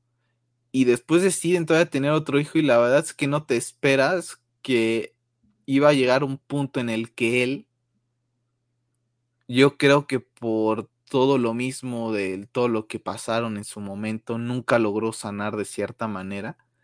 Logra conseguir un trabajo donde era más feliz estando en el trabajo que en su casa, ¿no? Que es, e, era alejado de esa realidad, ¿no? Y, y, él vive, exactamente, él vive alejado de la realidad donde él se desentiende de Jack, ¿no? Y de todas las necesidades básicas que necesita Jack y de todos esos aprendizajes, ¿no? Porque al fin y al cabo educar a un niño a ser súper complicado, pero nada, un niño con capacidades especiales todavía es peor, ¿no? Todavía vemos a Kate cómo enseña Jack con una canción eh, a contar los pasos para cuando vayan al parque. Eso no es una tarea sencilla, ¿no? Y, nuestros los dejan, nuestros los ponen por ciertos capítulos, ¿no? Para dejarnos entrever cómo eh, ella se desvive para que su hijo pueda hacer su vida lo, de una mejor manera e inclusive de una manera autónoma, ¿no? Y pues él se deslinda de eso, ¿no? Porque a pesar de que siente cariño, él esa parte yo creo que nunca la termina de aceptar al, 100 y vive alejado, ¿no? O sea, pues encárgate tú, ¿no? Yo, yo me voy, yo los mantengo, les provee económicamente, pero yo a mí el temita de estar cuidando. una figura paterna ausente. Y se vuelve una figura paterna ausente, ¿no? Entonces empieza a cansar al punto en que, en que se divorcia, ¿no? Y la verdad es que es una de las cosas que inclusive yo agradezco dentro de la serie porque nos pintan así un poco de todo en toda esta serie, ¿no? Vemos a Jack con, con Rebeca que tiene un matrimonio bonito, con sus sub y bajas, pero en, en bien apoyándose, lo mismo Beth con Randall, pero por, por contraparte nos ponen la parte de, de ellos, ¿no? Donde sí prácticamente es un jala y estira, jala y estira. tenemos en, en, en, total, ¿no? Tenemos ahora sí que esas diferentes relaciones a través de lo que es la familia, ¿no? Esa, esa relación, como dices tú, romántica, novelizada, independientemente que tengan sus altibajos, pero es más novel, novelizada, ¿no? Como dices tú, esa, esa relación que todos llevamos a querer, ¿no? Eh, Jack y, y Rebeca, ¿no? Tenemos esa parte, ¿no? En donde, como dices tú, uno salva a otro, ¿no? Con Kate, ¿no? Y los dos se van complementando y entre los dos van, eh, pues, creciendo juntos, pero llega un momento en que, la, en que esa dinámica se quiebra, ¿no? Por X o Y, se quiebra, se separa, ¿no? Tenemos la otra parte en donde Kevin, ¿no? En donde se siente tan menos que no logra encontrar, no se siente querido, tiene que tener a diferentes personas, ¿no? Diferentes buscándola, porque no se siente querido, ¿no? Entonces buscar esa, este, esa persona, ¿no? E, ese objetivo de, querer, porque prácticamente, si nos vamos con Kevin, pues prácticamente, no, si, si contamos cuántos capítulos son y cuántos capítulos está en una relación, pues prácticamente la mitad de la serie está en su vida adulta es soltero, ¿no? Porque en su vida de, adolescente, pues prácticamente está con la que se convierte al final de cuentas en el amor de su vida, que es Sophie, ¿no? Pero tiene esa parte, ¿no? De que es, es, el soltero que está buscando ese amor, que está buscando a esa persona especial. Y por otro lado, tienes nuevamente a, a Randall con esta relación con Beth, que es un poquito similar a la de Jack y Rebeca, ¿no? Porque se llevan bastante bien pero que también llegan a tener esas complicaciones y en donde la esposa yo creí que yo, creí que inclusive en algún punto los que se iban a divorciar eran eh, ellos dos porque, la verdad es que Randall es insoportable es insoportable Randall y llega un para que yo la verdad si hubiera sido Beth yo lo hubiera mandado al carajo ese güey y llega un momento en que Beth, pues, este, pues, también está ahí como soporte, ¿no? Eh, hay un capítulo, yo te lo dije, que, hijo, hasta me, me, me cabrió un poco, ¿no? O sea, me sacó de onda como Beth prácticamente le reclama, ¿no? Y le dice, te he soportado todas tus tonterías, pero en el sentido de todas esas enfermedades. No, sí, prácticamente, todo, tu tema psicológico te lo he soportado. Te lo he soportado y se lo, se lo dice de una manera como de un reclamo tan feo que te llega al, corazón de una manera que dices tú, ouch, ¿no? Yo también en, ese momento dije, estos dos se van a separar, ¿no? Y después al final... Sí, pero mira, por los ejemplo, que terminan separándose son, son, son Kate y Toby, ¿no?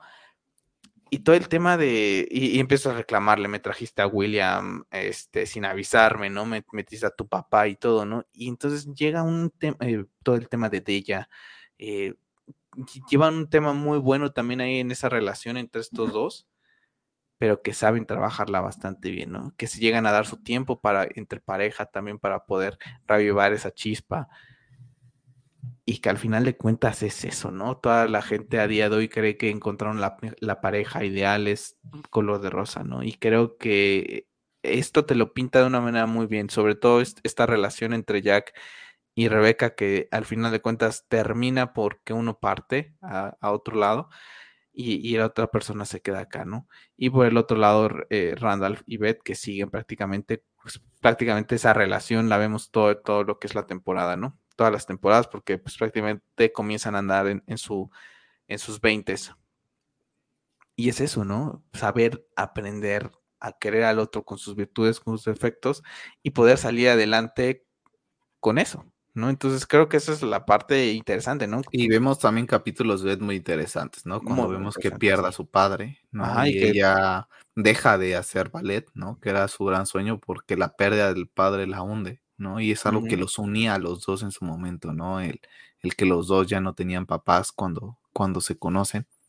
Y que tenían muchos meses, ¿no? De prácticamente que los habían perdido prácticamente. Sí, prácticamente, ¿no? Los, los pierden prácticamente mm, de manera muy simultánea, ¿no? Eh, vemos a una Beth eh, siendo una mujer súper empoderada, ¿no? La verdad es que es uno de los mejores personajes para mí porque sabe sostener muy bien a Randall. Algo, la verdad. Eh, y, y, vemos mucho de su pasado, ¿no? La verdad es que también es un personaje muy interesante y como dices tú, hay momentos donde le hace reclamos, pero es que él tampoco le da ese soporte, ¿no? Eh, porque él está con el tema de ser concejal y ella quiere estar en tema de trabajando y pues no se van a ajustar, ¿no? Y ahí terminan cediendo, ¿no? De alguna manera peleándose y parece que se van a divorciar, pero logran trabajar ese matrimonio para después estar siempre uno al lado del otro en los momentos difíciles, ¿no? Y vemos también a una Beth que eso lo tocan ya casi más después, ¿no? Una vez avanzada muy bien la serie, que a pesar de que es muy empoderada, pues tiene traumas, ¿no? Porque la madre le creó ciertos traumas, porque la mamá es de esas típicas maestras, ¿no? Porque es maestra de, escuela, eh, le fomenta muchas cosas y si no las, eh, ella no las seguía, pues ella crece traumada, ¿no? Entonces también es un personaje súper interesante eh, y una de las parejas, una pareja súper bonita, ¿no? Que como dices tú, es la contraparte de Jackie de, y de Rebeca. Yo creo que es una pareja más real, ¿no? Por así decirlo. Y después te ponen el tema ahorita ya al final de las temporadas que se van mucho al tema ya muy social de, de hoy en día, ¿no? Como bien decías tú, el tema de cuando tocan el tema del COVID. Cuando vuelven a tomar, de por sí ya, ya habíamos crecido, ¿no? Porque la serie se basa en 1979, cuando comienza, y de, bueno, es, es, es, es, algo que se ha vivido durante la historia y que se, sigue viviendo a día de hoy, todo el tema racial, ¿no? Pero ya hay entra hoy en día han entrado más temas, ¿no? El tema del COVID, justamente se da todo el tema de Floyd, ¿no? De cuando los asesinan los policías, ¿no? Y es algo que tocan ahí, ¿no? Entonces vuelve, vuelve ese impacto y vuelve Randall a decirle a Kevin, ¿no? Que recuerdes que tú no sabes lo que es ser negro, ¿no? que vas a una cafetería, que vas a un lugar y se te quedan viendo con cara de, menosprecio, ¿no? Y entonces, pues, ¿qué pasa, no? Pues que le meten a una hija que, es lesbiana, ¿no? Como estés, ¿no? Entonces van a tener que luchar con ese tema de lo que es la hija, ¿no? De poder aceptarlo también, ¿no? De que sus gustos sexuales pues son diferentes a los que son los clásicos, por así decirlo, en donde la niña va a tener que adaptarse, que le da miedo poder salir al, mundo, ¿no? Decirle a su familia es que a mí me gustan las, las, niñas, ¿no? Y tiene también ese conflicto y lo saben llevar muy bien. Kevin es un tío que ahí es el que le da ese pequeño empujón, ¿no? A Tess, ¿no? Le da esa confianza para decirle, sé tú misma, ¿no? En este mundo tienes que ser tú mismo porque si no, pues de qué chiste tiene, ¿no? Por más difícil que sea, las personas que en verdad te aman te van a aceptar tal cual eres, ¿no? Y, y entra esa parte, ¿no? Así como dices tú, pues se metieron con el tema del COVID y bueno, pues vámonos a meter con estos temas ahorita, ¿no? Y, y, lo meten de una manera que pues a día de hoy pues es, algo que se toca bastante en, en, pues en la sociedad, ¿no? El tema de la aceptación de lo que es la, eh, la preferencia sexual de, de, cada de las personas. Entonces ahí, ahí tienes otro conflicto para ellos, ¿no? Ahora, ¿cómo me acerco a mi hija? ¿Cómo, cómo le hago saber? Que a pesar de su orientación sexual, pues sigue siendo mi hija, que la voy a amar, que la voy a respetar y que la hija se y siente mal. Y aquí vemos algo como que contrario, ¿no? Pero por lo general siempre se tiene la idea que el papá es el que más trabajo le va a costar, ¿no? Y aquí es, eh, es un poco distinto, ¿no? Vemos a un Randall que lo toma de una mejor manera que una Beth, ¿no? Que le cuesta un poco más de trabajo y que vemos a Tess lidiando mucho con su mamá, marcando muchísimo la distancia por, por ese tema de la aceptación, ¿no? Y hay un capítulo donde prácticamente le dice, es que yo siento que desde que te dije, me ves distinto, ¿no? Y, ella le pide perdón, ¿no? Y le dice, es que me está costando, creí que cuando me dijiste iba a ser algo más sencillo, pero me sigue costando, ¿no? Entonces vemos toda esa parte, como dices tú, también interesante de cómo tocan temas delicados, ¿no? Y de que a día de hoy, por más eh, avanzados que estemos en muchas cosas, hay cosas que siguen siendo, no, no muy delicadas, porque ya son temas de los que se hablan, pero que mucha gente sigue teniendo mucho estigma, ¿no? Hay mucha gente que sigue creciendo con unas doctrinas eh, pues un poco anticuadas, ¿no? Acompañadas del tema religioso, ¿no? Por ejemplo, aquí en México, al ser un país muy católico, pues hay muchas cosas que no se aceptan, ¿no? Porque la misma religión católica a día de hoy, por más que ha aceptado algunas cosas, pues prohíbe otras, ¿no? O de cierta manera, por más que ya las vean con, por más que ya lo vean con mejores ojos, ¿no? Por así decirlo, pues si ellos fueron educados desde su infancia que estaba mal, pues lo van a seguir arrastrando, ¿no? Entonces, pues es una serie que, en esa parte sí abarca muy bien todo, todo el tema, ¿no?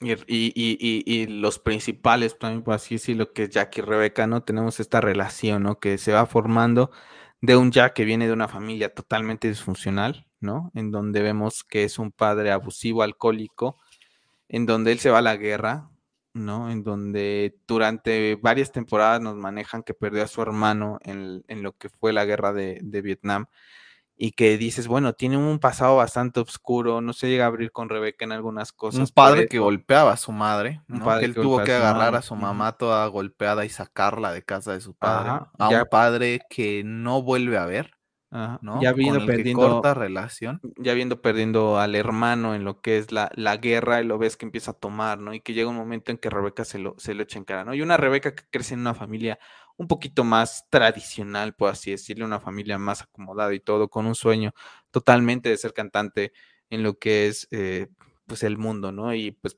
prácticamente, por eso te digo, o sea, por eso está padre, ¿no? Porque, digo, no es porque digas, es que quiero verlo sufrir, ¿no?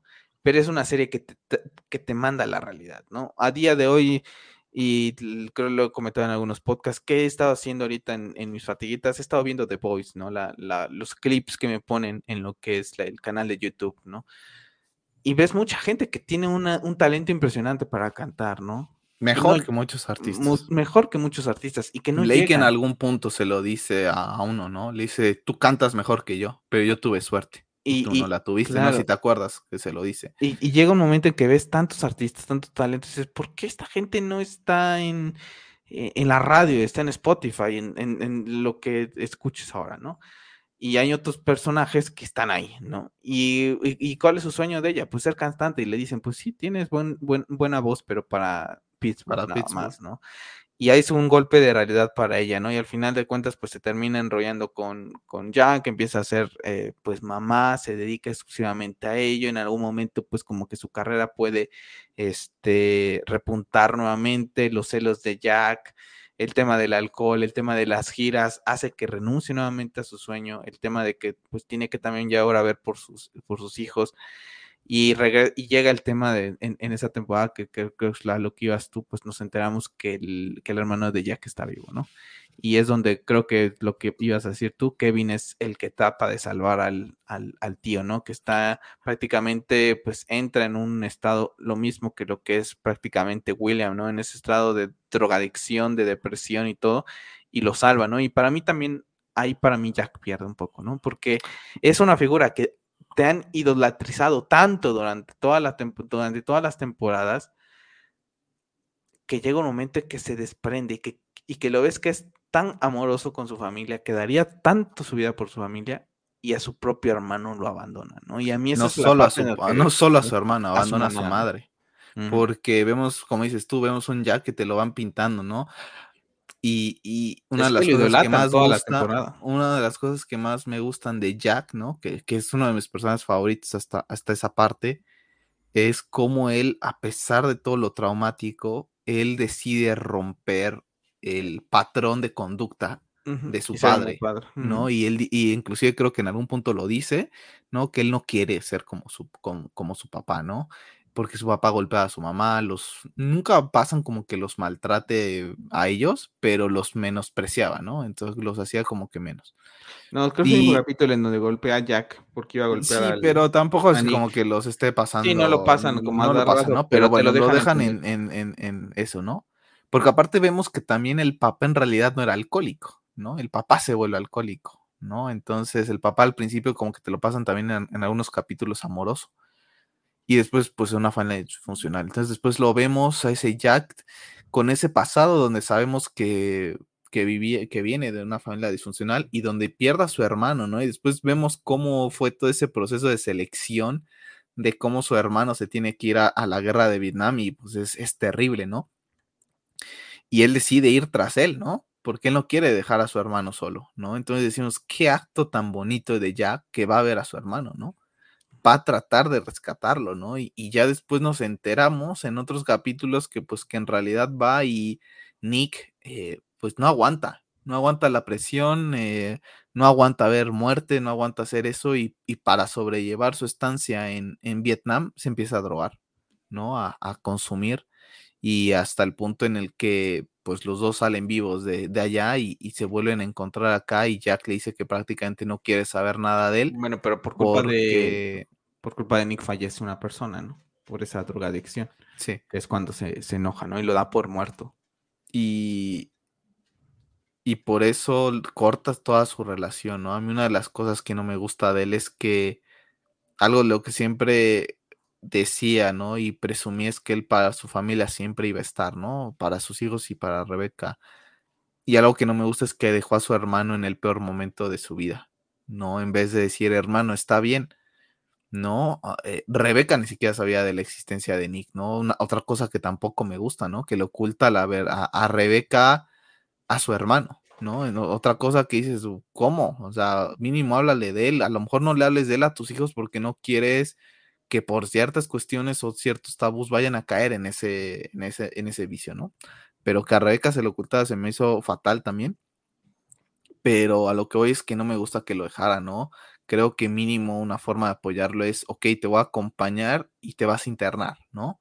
En algún centro de rehabilitación y te voy a venir a ver cada cierto tiempo. Es tanto a la idolatría de Jack hacia Rebeca y a su familia que se olvida completamente su hermano, corta relación por eso y también con su madre, ¿no? Porque después le hablan para avisarle que su madre había fallecido y se entera ahí que su madre tiene un gato, que su madre tenía un novio ¿no? Inclusive la chica, bueno, la señora con la que llega a ver todo el tema del funeral, pues su mamá ya había dejado todo listo porque ya prácticamente su hijo se había olvidado de ella, ¿no? Entonces, ¡pum! Ese gran personaje, ¿no? Que tanto amor, que tan perfecto, lo aterrizan de una manera muy real, ¿no? Con un pasado bastante oscuro y que por más que pueda parecer muy real, a mí me termina de decepcionar bastante, ¿no? Porque al menos para mí lo, más importante siempre va a ser la familia, y no solo la familia que él pueda crear, ¿no? Pero también su familia de origen, ¿no? Que son sus padres y sus hermanos. Y a mí eso me termina de romper con Jack, que hace que, que después toda esa buena persona que era, no me lo terminaba de creer, ¿sabes? Lo veía como un hipócrita en, algún, en algunas cuestiones, dando ciertos valores y ciertas lecciones, yo lo veía como un hipócrita. Y por esa razón es que Kevin me gusta tanto, porque él corrige el error de su padre, ¿no? Él encuentra a su tío y no se da por vencido con él, ¿no? Y construye una relación con el tío impresionante, ¿no? Divertidísima. Casi, casi, de no me voy a ir de aquí hasta que tú me aceptes, ¿no? Y, y, es una de las cosas que más me gusta, ¿no? Porque Kevin, pues al fin y al cabo siempre te lo pintan como el más superficial y todo, y es creo que es el personaje, yo me atrevo a decir, que más arraigado tiene el tema de la familia.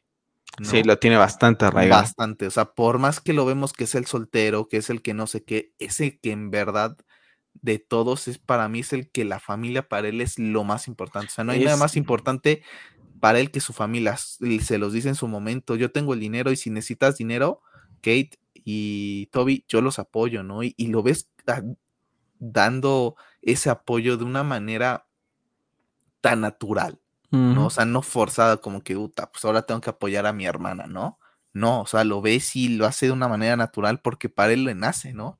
Y siempre lo repite. Creo que hay varios capítulos donde lo repite él, que pues que su familia es lo más importante. Y después cuando él ya tiene su propia familia, porque al final de cuentas llega a tener eh, pues unos gemelos, ¿no? Con Madison, que justamente se vuelve la, la, mejor amiga de Kate y después se separa para casarse con, con Sophie, terminar con Sophie, independientemente de que él ya tiene esa familia, ¿no? Nueva, ¿no? Como lo de, se podría decir, ¿no? Ya su familia, sus hijos, su esposa al final de la temporada siempre creo que hay un capítulo donde dicen, bueno, es que cuando hablamos de familia, ¿no? ¿En quién piensan, no? Y, ellos dicen, bueno, es que para mí son ustedes, ¿no? También, ¿no?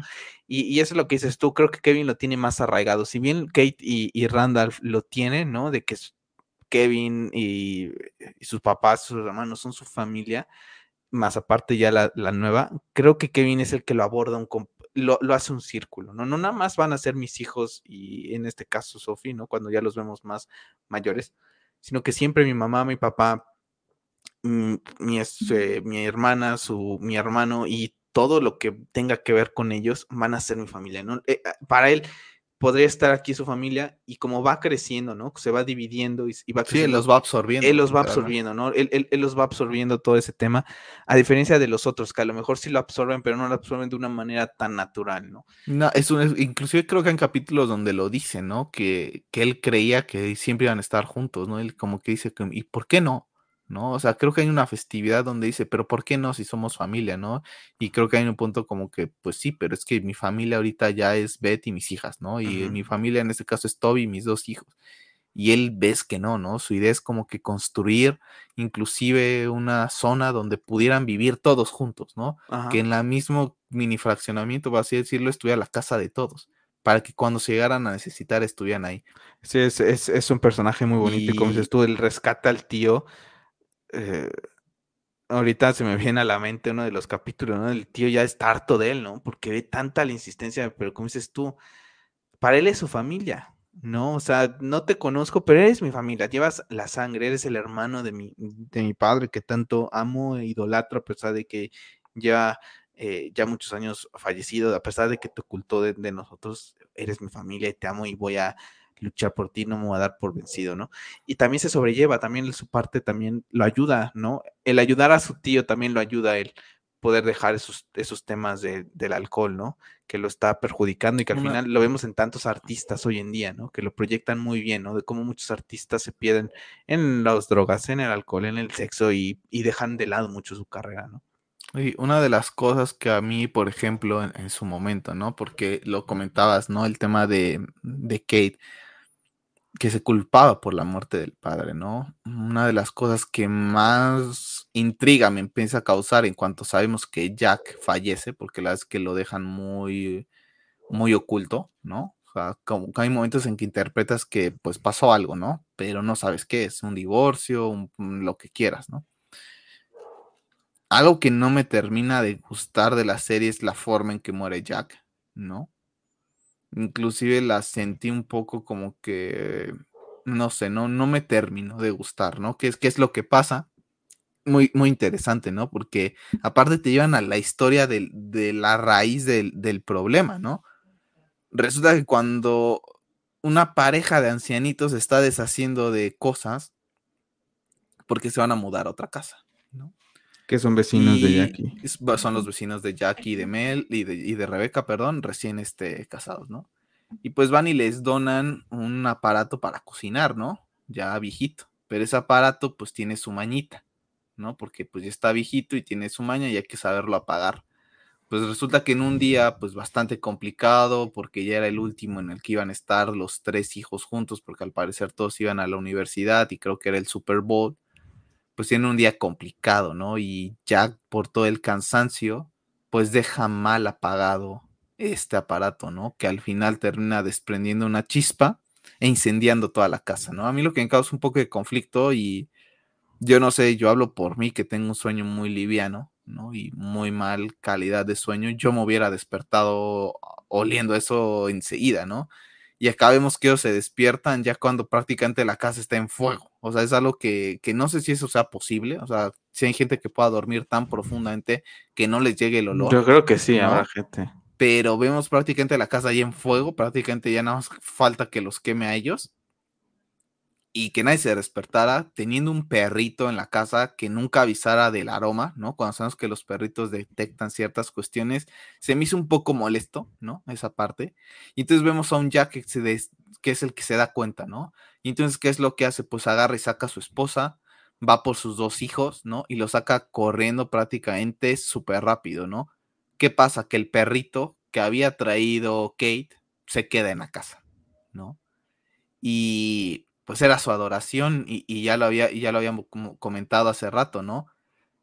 Jack trataba a Kate de su princesita y lo que la princesa quisiera pues eran eh, deseos, ¿no? Y Lady comenta, pues es que se quedó adentro. Y pues él con tal de salvar a la alegría de su hija, decide meterse a salvar al perrito, ¿no? Yo dije, madre mía, aquí lo van a matar. Pues resulta que Jack logra salir vivo de, de casa, ¿no? Logra sacar al perrito yo cuando veo que sale con el perrito dije, ay, me hicieron creer, desgraciados, que aquí va a morir Jack. Dije, entonces en realidad va a fallecer de otra cosa. Yo cuando, em, cuando ve ese capítulo y lo veo que se lo llevan al hospital, dije, entonces Jack va a fallecer de alcoholismo, se va a matar yo también, esa mi primer, fue mi primer pensamiento. Yo también. Porque yo recuerdo que yo dije, bueno, ok, no muera acá, entonces va a morir ahí. Yo también, porque, hay un capítulo antes de alcoholismo con, con que va manejando y todo, yo también dije, se va a matar. Entonces dije, ok, lo van a matar ahí, pero me hiciste creerla. Creo que es de esos capítulos que, que yo me tuve que ver dos, cada sí un domingo, ¿no? Y dije, no es que lo tengo que ver porque me voy a ir al trabajo queriendo ya regresar el otro día a verlo, ¿no? Y resulta que se van al hospital y Jack fallece en el hospital de un paro cardíaco, ¿no? Tragó tanto, eh, respiró, tanto humo, pero no sé si también te acuerdes, hay capítulos donde él de pequeño, y precisamente creo que también en algún punto cuando él está en ese proceso de, de ser soldado para Vietnam, le comentan que tiene problemas arrítmicos. No sé si te acuerdas. Es muy sutil los comentarios, pero hay capítulos donde le hacen comentarios de que tiene algún como que un poquito mal el paso o el ritmo del corazón. Y precisamente esos capítulos vienen después de este, del capítulo donde él fallece. Entonces me hace más sentido, ¿no? Porque se expone a una situación tan compleja, ¿no? Donde prácticamente está oliendo humo y pues el corazón no le aguanta, ¿no? Y fallece. Más aparte de la adrenalina, todo. Más la adrenalina, ¿no? Y vemos a una Rebeca que no se lo cree, ¿no? Porque va a buscar va, va, a buscar una barrita de chocolate y cuando regresan le dicen es que su esposo acaba de fallecer. Sí, lo acaba de ver, ¿no? lo acaba de ver, ¿no? Y es fuertísimo, ¿no? Porque aparte van a dejar a los hijos casa de Miguel diciéndole, pues nada, no es hijo de tu papá porque pues pues sí está mal, ¿no? O sea, no, no te vas a ir como si nada, ¿no? Después de que perdieran la casa en fuego y que el papá prácticamente se expuso demasiado, pues no te vas a ir a comer tacos, ¿no? Pero pues van y, se van, ¿no? Y es como lo que hemos, lo que se aprende en la vida, ¿no? Como la vida en un segundo se va. Y es uno de los capítulos más fuertes, ¿no? Porque ahí entiendes todo el por qué Kate carga con toda esa culpa, porque ella siente que si ella no le hubiera pedido a su padre que entrara por el perro, a lo mejor su padre no hubiera hecho ese esfuerzo de más y su padre estaría vivo y no le hubiera dado el infarto. Tanto así que agarra y regala al perro, ¿no? Y le cuesta mucho después adoptar un perro. Y, le cuesta mucho querer al perro también después, ¿no? A ese mismo perro lo ve como diciendo, eres el culpable de que mi papá no esté aquí, ¿no? Y los otros dos, pues por un lado Kevin se encuentra con Sophie, ¿no? Porque se va, no quieren ver el Super Bowl con él. Y Randall también con esa culpa de, que, de quedarme parado sin hacer nada, ¿no? O sea, de no haber ayudado a mi papá, de no haber hecho nada pues al final de cuentas cada uno vive con ese remordimiento y con ese trauma, ¿no? De que pudieron haber hecho algo, ¿no? ¿Qué, qué, hubiera pasado si Kevin hubiera estado allí en casa, ¿no? Eh, a la hora del incendio, a lo mejor él hubiera agarrado al perro, ¿no? Eh, Randall, ¿qué hubiera pasado si yo también lo hubiera agarrado, ¿no? Y, y, y, van creciendo con ese tema, ¿no? Y al final de cuentas, muere Jack a una edad en donde ellos tienen 17 años, en donde no llegan a conocer del todo a su papá, ¿no? Porque quizá a lo mejor en algún futuro él les hubiera hablado de, perdón, de su tío, de su abuelo, ¿no? Y entonces crecen ellos idolatrándolo, ¿no?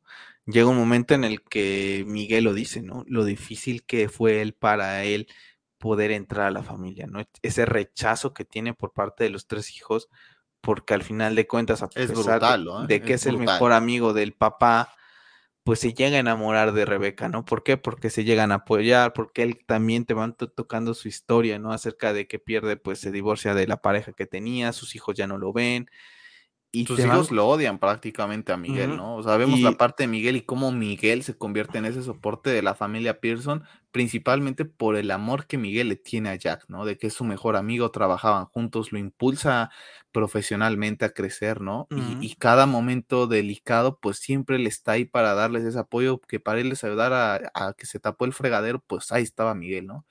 Y comienza a mantener cierta relación con, con Rebeca hasta que llega un punto en el que sienten que no era correcto, ¿no? Y como que toman vidas por separadas y ya... ¿Y la vida unir? Y la vida después, cuando, cuando yo creí que ellos se iban a unir, que prácticamente todavía se mantenían jóvenes, por así decirlo, ¿no? Decide él irse, ¿no? A Houston, o si no mal recuerdo. Ajá, sí, toma un trabajo ahí. A tomar un trabajo, ¿no? Y ya es cuando eh, Randall tiene a su primera hija, que él contacta a Rebeca para felicitarla por redes sociales de su hijo, ¿no? Entonces, él dejó pasarte en mucha oportunidad por ese remordimiento de que se enamoró de la esposa de su mejor amigo, ¿no? Y deja pasar mucho tiempo y en cuanto vuelven a retomar esa, pues ese contacto, pues ya se, se unen en matrimonio, algo que no me gustó, por ejemplo, a mí, y inclusive, ¿no? Lo que, lo que dices tú de Miguel, ¿no? que siempre lo mangonean, como que pues, estás aquí porque no queda otra, pero no te queremos, ¿no? ¿Cómo te atreves a venir a ser el esposo de mi mamá cuando mi papá era tu mejor amigo? Que creo que es algo natural. Pero algo que tampoco me gustó es que la boda entre él y Rebeca la pasara, ¿no? O sea, pasó muy como que... Eh, o sea, nada más como que la mencionan así de rápido, precisamente. Ya en el capítulo. Ya en un capítulo finales, ya precisamente cuando a Rebeca le diagnostican al Alzheimer, ¿no? hacen como que un mini homenaje, por así decirlo, a esa parte, pero es algo muy fugaz, ¿no? Y creo que queda un poco manchada. Para mí me hubiera gustado ver un poquito más, inclusive también de la relación entre ambos, ¿no? Porque al fin y al cabo, pues la mamá rehace su vida, ¿no? Y yo no le veo nada de malo en esa parte, porque aparte esperó demasiado, ¿no? Vemos una Rebeca pues convertirse en un pilar, no derrumbarse ante sus hijos, porque lo difícil que es, pues, los, capítulos después, de, la muerte de Jack muy son fuertes, para Rebeca. Cambia totalmente su vida. sí, toda la dinámica. No solamente pierden al esposo, pierden la casa. La casa, la fuente de ingreso. Prácticamente la vemos comenzar a ir a pedir trabajo, porque ella estaba dedicada a ser ama de casa. Vemos a Randall ayudándola a conseguir ese, ese trabajo, ¿no? Y la vemos luchar con estos adolescentes, que no solo el tema de la adolescencia es complicado, y ahora lidiar con, con, adolescentes en, en duelo, pues todavía peor, ¿no? Hasta que llega Miguel, ¿no? Y prácticamente pues se vuelve a convertir en esa persona que la distrae y la saca un poquito de esa depresión, ¿no? Los vemos salir, apoyarse, que se van como que a unas citas de esas dobles, no sé si te acuerdas de esas que capítulos que van pasando, ¿no? Conociéndose. Y, creo que es algo, una relación muy bonita, ¿no? Y ya después vemos a, Miguel y a, y ella formar un matrimonio y estar prácticamente hasta el final de, los días. Y, para mí llegamos al capítulo en que ya es prácticamente, creo que es el previo al final, si no mal recuerdo, o es dos antes, donde todo el tiempo nos desarrollan que Rebeca tiene Alzheimer, ¿no? Y pues, ¿qué es lo que piensas? Pues que Rebeca va a morir, ¿no? iba a dejar viudo a Miguel. Pues resulta que unos capítulos antes te empiezan a pasar que Miguel ya tiene problemas de Parkinson, ¿no? Y una de las cosas que más me gustan de, Miguel es cómo a pesar de, las condiciones en las que él está, él quiere seguir cuidando a Rebeca, ¿no? Inclusive vemos a, a Randolph y a Kevin hablando con él, diciéndoles que Miguel, tú ya no puedes cuidar a mi mamá. Entendemos, ya llega un momento en el que lo aceptan, ¿no? De que se han dado cuenta que, que, ama a su madre, que se preocupan por él ya en verdad. Y le dicen es que tampoco podemos permitir que tú estés cargando con todo esto, ¿no? Necesitas ayuda. Y ahí vemos un Miguel diciendo que no, que porque él juró que en la muerte, en la enfermedad, él que iba a estar iba a ser él, ¿no? Y vemos un Miguel prácticamente desvivirse por Rebeca que de cierta manera acelera su muerte. ¿No? Sí, la es muy fuerte y capítulo. El capítulo donde vemos que Miguel muere para mí es, es, es, el más fuerte. Yo es el capítulo en el que sí lloré de principio a fin. O sea, es el capítulo más fuerte para mí que he visto, yo creo que en mi vida de cualquier serie, porque literalmente lloré de principio a fin. Y nos cuentan un poquito ahí la historia de él, ¿no? Creo que es donde más hincapié se hace lo difícil que fue para él, ¿no? Porque él viene mm. como... Sí, de, como extranjero de Puerto como Rico. extranjero de Puerto Rico y las burlas del americano, de su acento, de su color de piel, del menosprecio, ya sabemos, típico de, de del americano. Y cómo se sobrepone a todo, ¿no? Y, y, y cómo lucha por todo y para mí es uno de los. al final es un hombre exitoso, Miguel. Sí, bastante, porque tiene económicamente él. económicamente le va muy, muy bien. Y para mí es uno de esos. Para mí es uno de los mejores capítulos por todo lo que él, él termina haciendo, ¿no? Él termina aceptando, inclusive, como dices tú, en algún punto, el hecho de ser secundario, inclusive ser rechazado pero no porque los hijos me hagan el feo voy a dejar de seguir dándolo todo por Rebeca, ¿no? Y, creo que eso es lo más bonito de él, que a pesar de todo ese desgaste psicológico que podría conllevar, él dio todo por Rebeca. Entonces, para mí, honestamente, es, brutal todo lo que él hace por, por Rebeca. Creo que Rebeca, pues no es real, ¿no? Pero es una de las mujeres más afortunadas, si lo pudiéramos decir, porque tuvo a dos hombres que la amaron con una devoción y dieron todo por ella de distintas maneras, ¿no? En distintas etapas de la vida, por ella, ¿no? Y la amaron infinitamente, ¿no? Y el capítulo donde prácticamente ella ya también está muy mal y se empieza a preguntar que dónde está Miguel, ¿no? Y decirle, pues que mamá ya falleció, ¿no? Y a lo mejor en dos días te vuelvo a preguntar, ¿y dónde está Miguel? Y no, pues es que ya falleció. Eh, un compañero de trabajo me, me contaba hace unos días por un evento que te conté yo, que te acuerdas que tuve que ir a una casa de, de, anciano. Su abuela tiene Alzheimer y precisamente hace esos comentarios eh, sobre su abuelo. Y qué fuerte. Tener que explicarle a su abuela que su abuelo ya se fue. Sí, y cada, cada, dos días. Y, cada cierto tiempo. ¿no? Imagínate ese sentimiento de pérdida cada cada hora, ¿no? Cada, sí. cada dos Entonces lo tocan, a lo mejor ya no de una manera tan puntual, porque ya prácticamente estamos al final de la temporada, pero es de la serie. De la serie, perdón. Es una serie que toca temas muy fuertes sociales y es una serie que toca temas muy fuertes de la vida misma, ¿no? Así como también te pinta los momentos más bonitos, ¿no? Cuando aquellos que quieran ser padres eh, tienen a sus hijos en brazos por primera vez, llevarlos a la alberca, llevarlos de vacaciones, las vacaciones en familia, eh, la primera vez que Jack y Rebeca hacen un viaje o cuando hacen ese viaje famoso de Pittsburgh a, Los Ángeles, todas esas aventuras, ¿no? Te pasan todos esos matices de la vida que hay muchas cosas de colores y cosas muy bonitas, de risas, de, inclusive llorar de alegría, pero también hay muchas cosas oscuras en la vida. Y creo que esta serie lo maneja muy bien en esa parte. Sí, se lleva bastantes premios a día de hoy, tiene bastantes premios. Y yo ahorita que terminé lo que fue la serie, recuerdo haber visto un especial que le hicieron eh, en un canal en donde ya hablan ellos eh, abiertamente, ¿no? Acerca de lo que es la serie, ¿no? Y comentaba Randall, que mucha gente se le acercó y le dijo, gracias a tu serie me he aceptado como soy.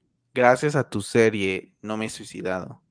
Gracias a tu serie he hecho esto. Gracias a tu serie. Y, personas que al día de hoy vemos que te identificas. Al final de cuentas, yo creo que hoy en el mundo, todas las personas que vean la serie se van a identificar con algo, con algo, con, con alguien con varios en algún, en algún punto de su vida, ¿no? Yo por eso te, lo dije, ¿no? Y, lo he platicado con algunos de mis compañeros en el trabajo.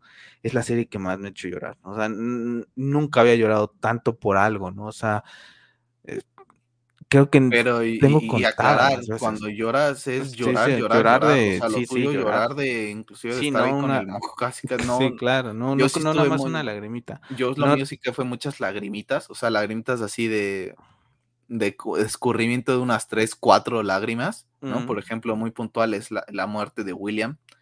No, a mí eh, esa me, mató. La de Jack. algún que otro momento fuerte en la vida de Randall, muy puntuales con los que me podría identificar, a pesar de que yo no soy de color, pero en otras cuestiones, con Kevin, con la misma Kate, con el mismo Toby, ¿no? Pero a mí el capítulo que peor me deja es el de Miguel. O sea, el de Miguel a mi hija destrozado. Me, me acuerdo que me para hasta decírtelo, ¿no? O sea, estaba destrozado profundamente con ese capítulo porque lloré de principio a fin. Literalmente a mí me drena ese capítulo, ya después del capítulo final. Yo creo que no sé si cuando la vuelvo a ver lloraré, pero es que a mí yo creo que me dejó sin lágrimas el capítulo de Miguel, ¿no? Y ya en el capítulo final vemos la partida de Rebeca, ¿no? Y ese... No, es un pre, ese es el pre, penúltimo es el capítulo, el, de, el, de Rebeca. El pre-trance, ¿no? Ese famoso supuesto de que cuando falleces, pues revives ciertas cuestiones de tu vida y, te encuentras con ciertas personas, ¿no? Y en este caso vemos que William es la persona que la acompaña a su lecho, ¿no? De donde su alma va a descansar con, con, Jack, ¿no? Y, interesante, y muy, muy interesante esa parte.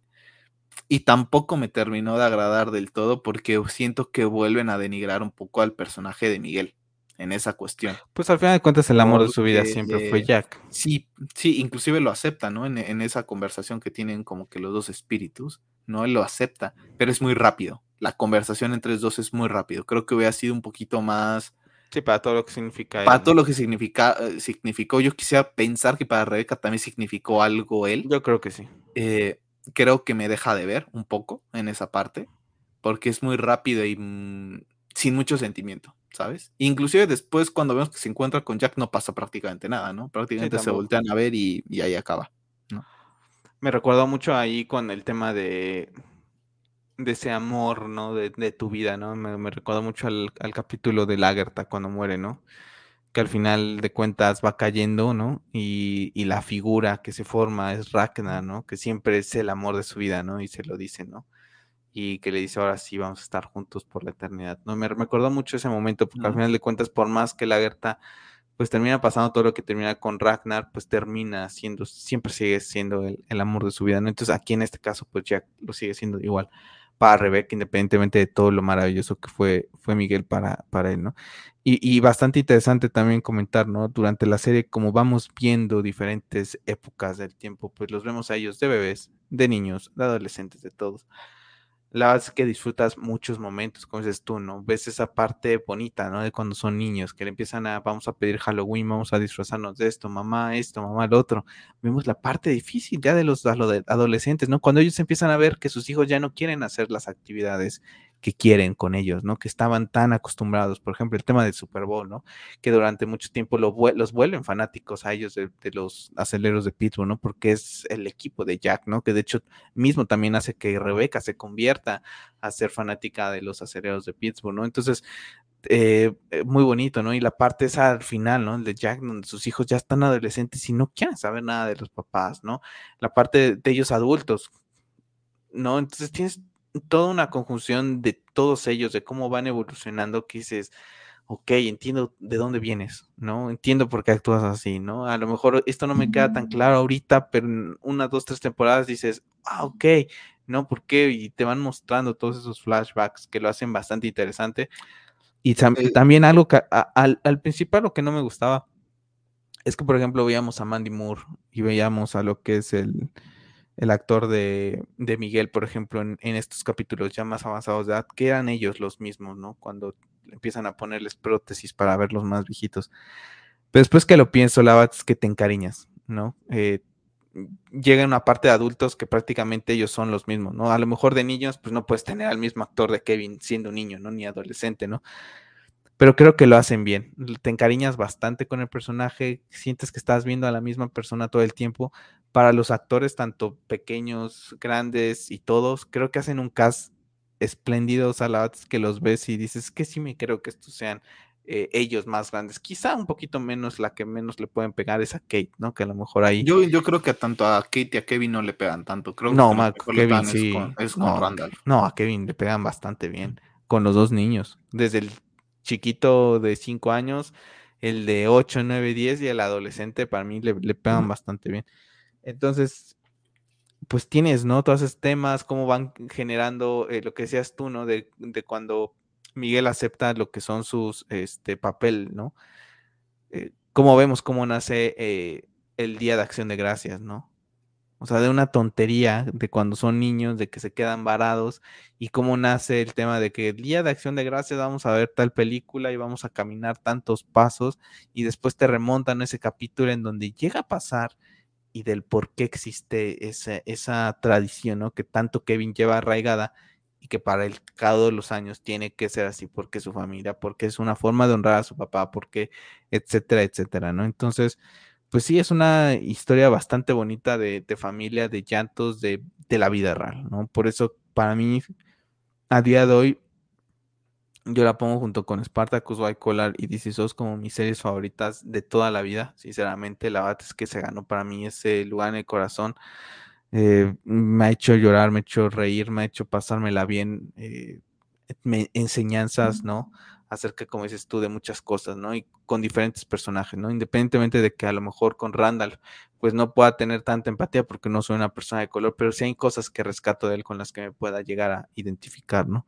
Y bueno, tampoco soy gringo, ni mucho menos, pero al final de cuentas, pues te identificas con los sucesos de lo que es la vida de cada uno de ellos. Y creo que por eso te digo, creo que toda la gente que vea esta serie en algún momento se llega a identificar, ¿no? Y no por nada a día de hoy sigue siendo considerada una de esas series muy bonitas y que han marcado, creo que época, ¿no? A día de hoy, en un mundo en donde vivimos en un mundo de superhéroes, ¿no? Y que desafortunadamente esas tipos de series las ves en Rotten Tomatoes y tienen ochenta y tantos y certificado y no sé qué. Yo estos días he estado viendo Andor, ¿no? Y la verdad es que comencé mucho, muy contento con la serie de Andor. Y ahorita la verdad es que si fuera otra franquicia, ya lo hubiera votado, ¿no? Pero mi fanatismo, mi cariño por Star Wars hace que no. Eh, sí, lo platicamos hace unos podcasts que estuviste acá, el tema de las series de Arrow, de las series de Titan, ¿no? Que las hemos dejado de ver, pero aún así tienen una audiencia muy fuerte, ¿no? Y yo la he dejado de ver porque pues, no tengo tanto tiempo, ¿no? Pero a lo mejor si, no, si me dedicara a esto 100%, a lo mejor las vería, ¿no? Porque tendría que hablar de ellas, ¿no? Y a lo mejor series como DC SOS, mucha gente las pasa de largo. ¿Por qué? Porque vivimos en un mundo, y lo dicen hasta los mismos cineastas, vivimos en un mundo en donde lo, lo, lo mainstream es lo que vende, ¿no? Y desafortunadamente estas historias bonitas quedan muy de lado, ¿no? Y estoy seguro que hoy dices DC SOS y de 10 personas a lo mejor dos la conocen, ¿no? Y en cambio hablas de She-Hulk, de Loki, de no sé quién, y las 10 personas lo conocen, ¿no? Y que me perdonen, ¿no? Pero esa serie es de Marvel o de Star Wars, como le quieran llamar. Quedan muy por detrás, quedan muy por detrás con enseñanzas, con actuaciones, con eso, porque hay historias de superhéroes muy buenas en los cómics, ¿no? Pero eh, así que tú rescatemos una así muy fuerte, poderosa, en, en, en, en, live action, pues la verdad es que no. Y, es una pena, ¿no? Que este tipo de series, desde mi punto de vista, pasen por debajo del agua, ¿no? Que muy poca gente la, la, conozca y pasa con series, con películas, tristemente, con música, como lo platicamos ahorita, ¿no? Que hay gente, gente con mejor voz, con mejor talento, que va por ahí y, terminan siendo indies, terminan siendo ahí medio ganándose la vida y otros que cantan horrible con, una fama impresionante, ¿no? Entonces, para mí esa es la pena, ¿no? Por, por temas de DC SOS. Ojalá que algún, que mucha Yo no sé qué tanto... Perdón, ahorita con todo el tema del stream la conozcan, ¿no? Porque a lo mejor, pues sí, pertenecía a una cadena muy arraigada en Estados Unidos como la, la NBC. No sé, no sé, sinceramente, aquí en México o en Latinoamérica, ¿qué canal la pasaría? Porque tú y yo, desde que prácticamente consumimos Netflix, pues la verdad es que de ver televisión, porque al menos aquí en México, pues te pasan pura tontería.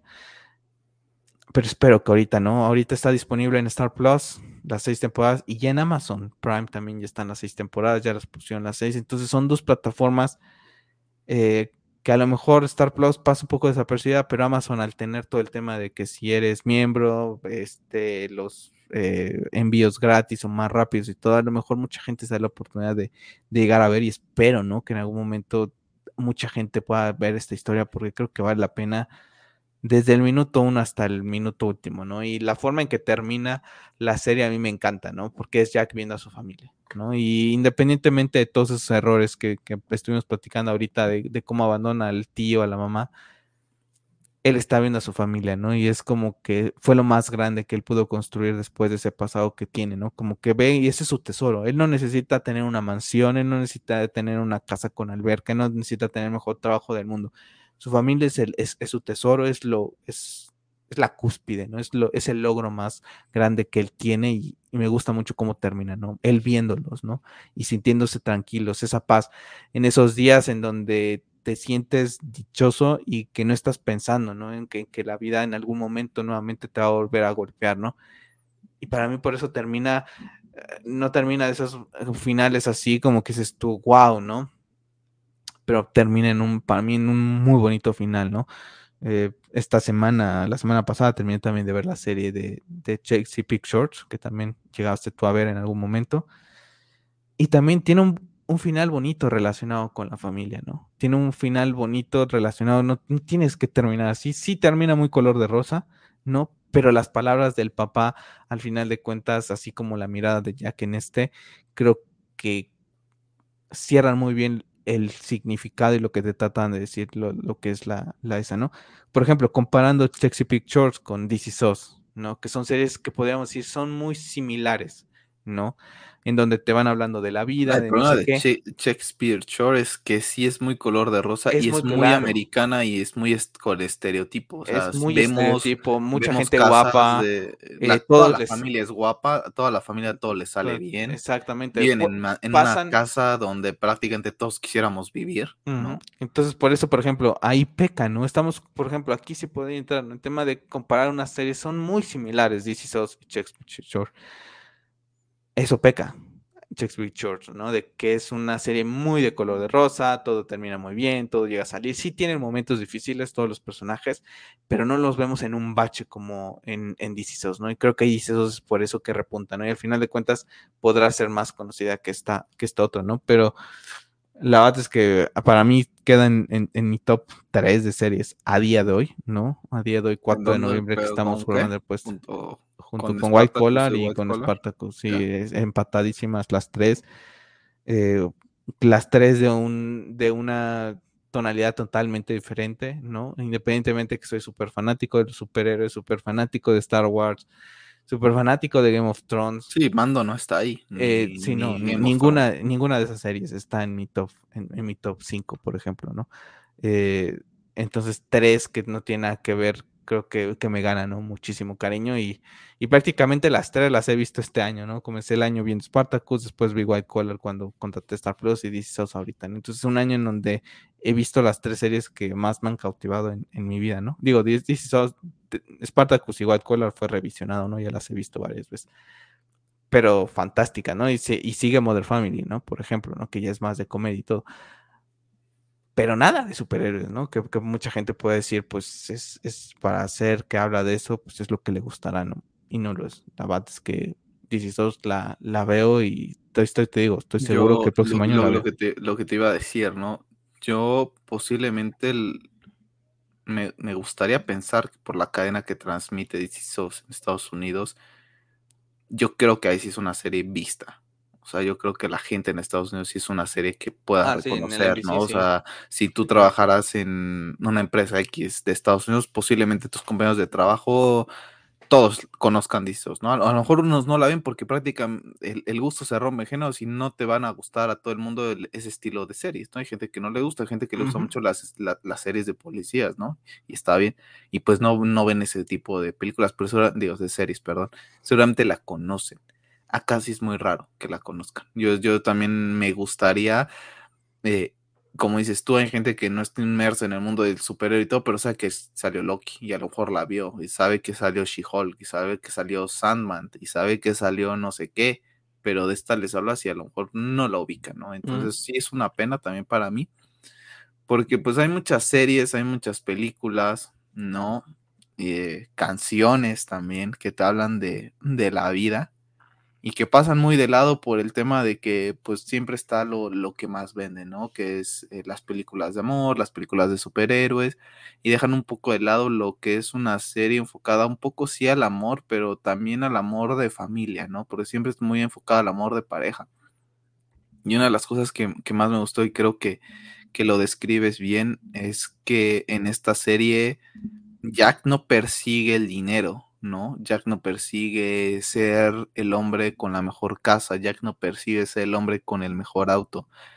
Jack persigue tener lo que no puedo tener desde pequeño, ¿no? Eh, tener esa esposa, esos hijos por los que él daría la vida, ¿no? Y para él, como dices tú, tener a sus hijos y tener a, su, a su esposa y a sus hijos es lo que lo, lo, satisface, es lo que hace levantarse, ¿no? Y lo vemos caer, ¿no? En algún punto con el alcoholismo y, y ahí vemos que es su familia la que lo impulsa a seguir adelante, ¿no? Y creo que son esos valores que mucha gente todavía conserva, pero lamentablemente hay ciertos sectores o ciertas zonas por cómo se mueven, por el tema económico, que dejan mucho de lado, ¿no? Hay mucha gente que, que a día de hoy, yo te lo comento, en, mi día a día se fijan mucho en ti, en qué es lo que traes puesto, en qué coche traes, en qué teléfono traes, si es el teléfono del año, ¿no? Porque por más que traigas un teléfono bueno, pero pues ya no es el del año, ya ¿no? Y, vemos mucho este tipo de, materialismos, ¿no? Donde te juzgan, donde te aceptan o no en base a, lo que traes puesto de ropa, al coche en el que te mueves o al si tomas o no tomas, ¿no? Eh, es que si no tomas eres aburrido, de aquí, de aquí vete, ¿no? Si quieres formar parte de mi grupo, pues tienes que hacer estas cosas. Y es una serie donde te, te plantean todos esos temas que lidia la gente en su día a día, ¿no? Entonces, para mí es una de, también es una de mis series favoritas. En estos momentos no la puedo poner a la par de, de Spartacus y White Collar por la quinta temporada y la, el final de la sexta.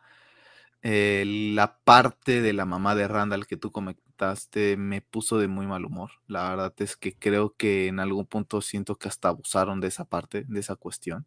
Creo que. Lo peor es que la tocan en algún momento y cuando se desprende no vuelven a tocarlo. Sí, exacto. Y a mí me llega a ah". molestar, me llega a molestar mucho porque de cierta manera en esta parte te pintan un mundo color de rosa donde él termina sabiendo todo. Todo.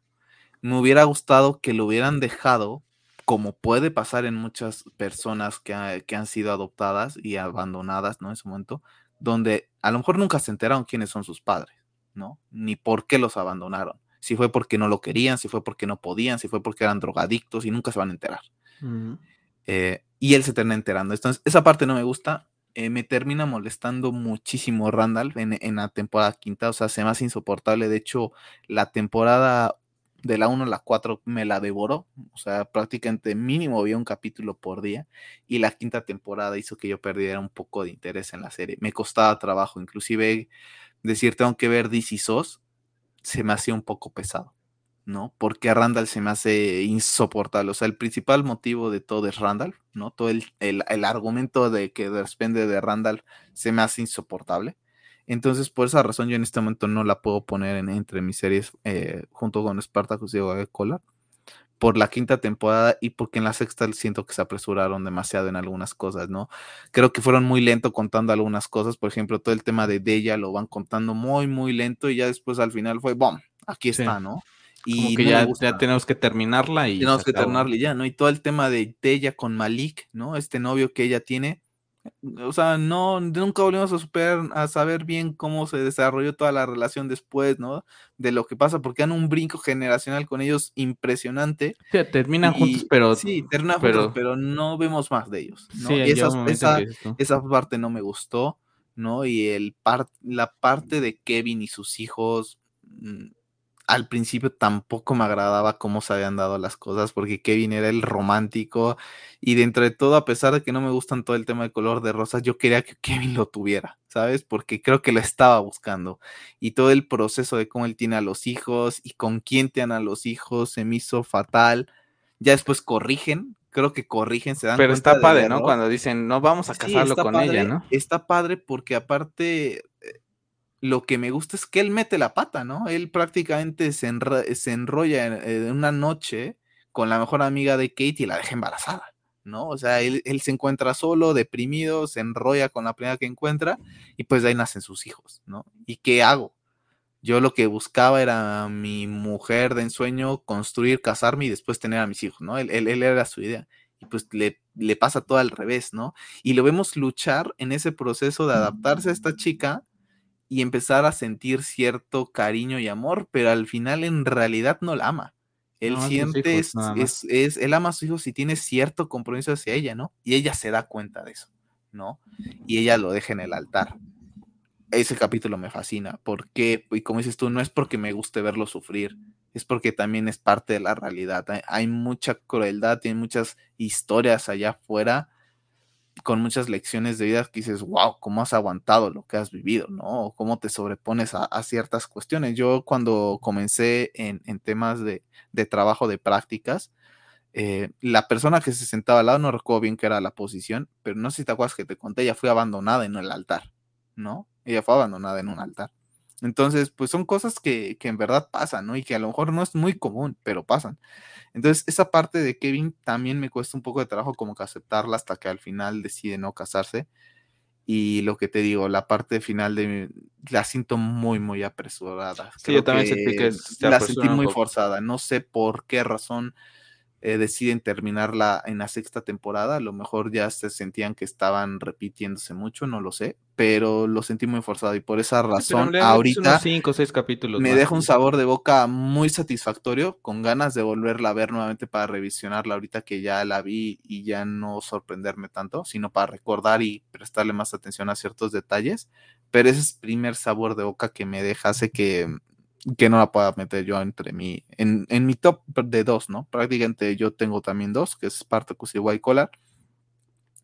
Y la razón por la que están ahí es porque todo lo siento muy orgánico con estas dos series, ¿no? A pesar de que, por ejemplo, White Collar, la fuerza, eh, la cadena decide terminarla, entonces es como de, pues vamos a tener que hacer una temporada para que no termine como había terminado, como que estaban había terminado vamos a tener que poner dinero porque lo estamos perdiendo por todas las locaciones, pero vamos a tratar de cerrarla. Se siente un poco final, y, la, cierran con un final eh, espectacular, ¿no? Y que nos hubiera gustado a ti y a mí tener más capítulos, pero el capítulo final y viendo todo el proceso y conociendo a los personajes de Neil, de Mossy, dices, wow, el final con él. Es la mayor estafa de eh, Exacto, es la mayor estafa, se la abuela, ¿no?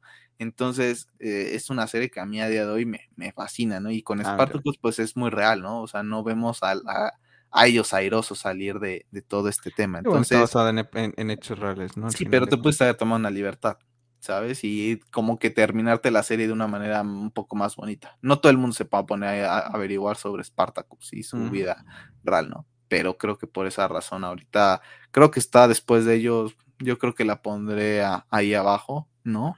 Enseguida después de ellas, pero sí me dejó ese pequeño leve sabor de, boca por las temporadas finales.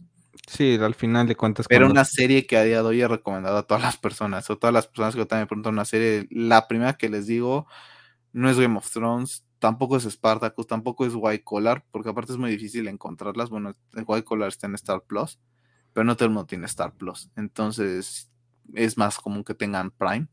Eh, DC SOS es la que estoy recomendando mucho. Sí, y ahorita una de mis ex compañeras, Areli, la, se la recomendé ya en la cuarta temporada y le encantó, lo platiqué, ¿no? Le encantó. Eh, también en, mi trabajo, en el actual, lo he, le he recomendado muchísimo. Una de mis compañeras eh, la vio y también le encanta, ¿no? Es su serie favorita, de hecho. Eh, entonces, eh, cada vez que, que día platicando con todo el equipo en las juntas que tenemos los viernes, que entró la gerente y todo, estábamos ella y yo platicando, ¿no? Y dice la gerente, ¿de qué platican? Y ya decimos, no, pues de esta serie. Y ya se la recomendamos, ¿no? Y empezaron a entrar todos los demás a la junta y se la terminaron recomendando. Si la vieron o no, pues la verdad es que no lo sé, ¿no? Pero ahí está, ¿no? La verdad es que es una serie muy bonita en todos los aspectos, ¿no? Eh, y que te impacta, ¿no? A mí la verdad es que me ha impactado muchísimo, la verdad es que no me no me esperaba esto, ¿no? A día de hoy tiene 3 agosto más o menos, agosto que la terminé de ver. Y a día de hoy no he podido ver una serie porque me ha dejado. Eso sí, eso sí te lo puedo decir. A día de hoy a mí me ha dejado un vacío, muy, muy, fuerte. ¿Qué estoy haciendo? Estoy viendo eh, How I Met Your Mother, pero es una serie que, de cierta manera yo ya vi. Yo ya me siento cómodo y seguro con la serie. No me estoy a esperar. Exacto, ya sé, ya sé de qué va, o sea, me la sé no me ha animado, como dices tú, a ver una serie de serie. Yo tampoco, ¿eh? o sea, comencé a, bueno, quitando Game of Thrones y, y, del Señor de los Anillos, que la vi por episodios cada semana, porque no, ahora con esta nueva forma de ver series, de que te metes de lleno y ves una, dos, tres, cuatro, cinco, seis temporadas. No he podido, ninguna lo ha logrado. Que Netflix saque una, sacó Satman y me quedé en el primer capítulo, no, no terminé de ver. Este, traté de comenzar a ver los Son of Anarchy, tampoco he podido, y a pesar de que me gustaban los dos primeros capítulos, no he, no he podido, no, no, no me llama, no me dejó un vacío tan grande, dices, por las enseñanzas, por todo lo que contrae la serie, que me está costando mucho trabajo, ¿no? Ahorita, nuevamente, también como tú, estoy viendo Clone Wars, sí, pero Clone Wars tiene un sentimiento muy arraigado a mí. Amo Star Wars, amo Star Wars, y ya la serie ya la vi también, ya la conozco, la estoy revisionando, no la estoy viendo por primera vez. Entonces ya es como que algo, como dices tú, que ya sé, me siento cómodo, es una franquicia que, que amo desde, desde niño, ¿no? Y tan solo lo queda demostrado ahorita, ¿no? En el, en el, en el podcast, ¿no? Odié la serie de Obi-Wan. No me gustó. Es mi mayor decepción de este año. Y aún así invertí en, en Obi-Wan bastante este año. ¿Por qué? Porque soy fanático de Star Wars. Pero DC SOS, la bat que queda en ese, para mí sí queda ahorita en ese, en ese top 3.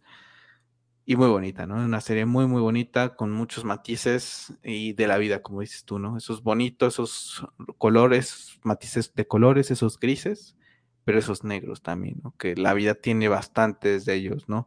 Y, y saberte reponer, saber encontrar las personas en cuáles apoyarte y como dices tú, al final de cuentas la familia siempre va a estar ahí, ¿no?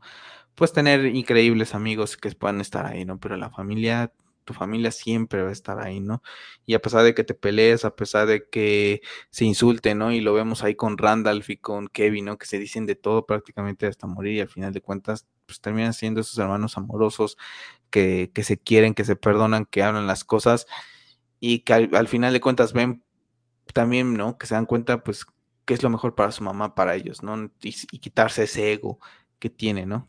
Bueno, como dices tú, al final de cuentas sí siento un poco apresurado, porque también cuando iba en la sexta temporada dije, ¿en qué momento los van a meter ya de grandes, no? Porque para el final de la cuarta, quinta temporada, que ya te van, cuarta temporada, si no mal recuerdo, porque en la quinta es cuando ya comienzan el tema de Rebeca, del Alzheimer, vemos a Kevin y a Randall ya muy mayores, ¿no? Ya uno de unos cincuenta y tantos años, ya los vemos. Y yo dije, ¿en qué momento en la sexta temporada, no? Porque en la quinta medio. Sí, yo creí que íbamos a ver pedazos de ellos de esa vida. Y los vemos literalmente no vemos nada. No, es que literalmente no vemos, nada. Prácticamente los últimos tres capítulos. Vemos prácticamente su proceso de esa edad es ver morir a, su madre. A su madre, ¿no? Entonces, pues bueno, pues una serie de, de, alegría, de tristeza y que para la gente que la habrá visto, que nos llegue a escuchar, pues seguramente habrá llorado pues también en algún momento, a lo mejor no tanto como yo, a lo mejor un poquito más como Pep, o a lo mejor en medio, ¿no? Queda en medio, pero de que van a llorar alguna vez, van a llorar. O sea, nadie se sale de esta serie sin llorar, la verdad, sinceramente.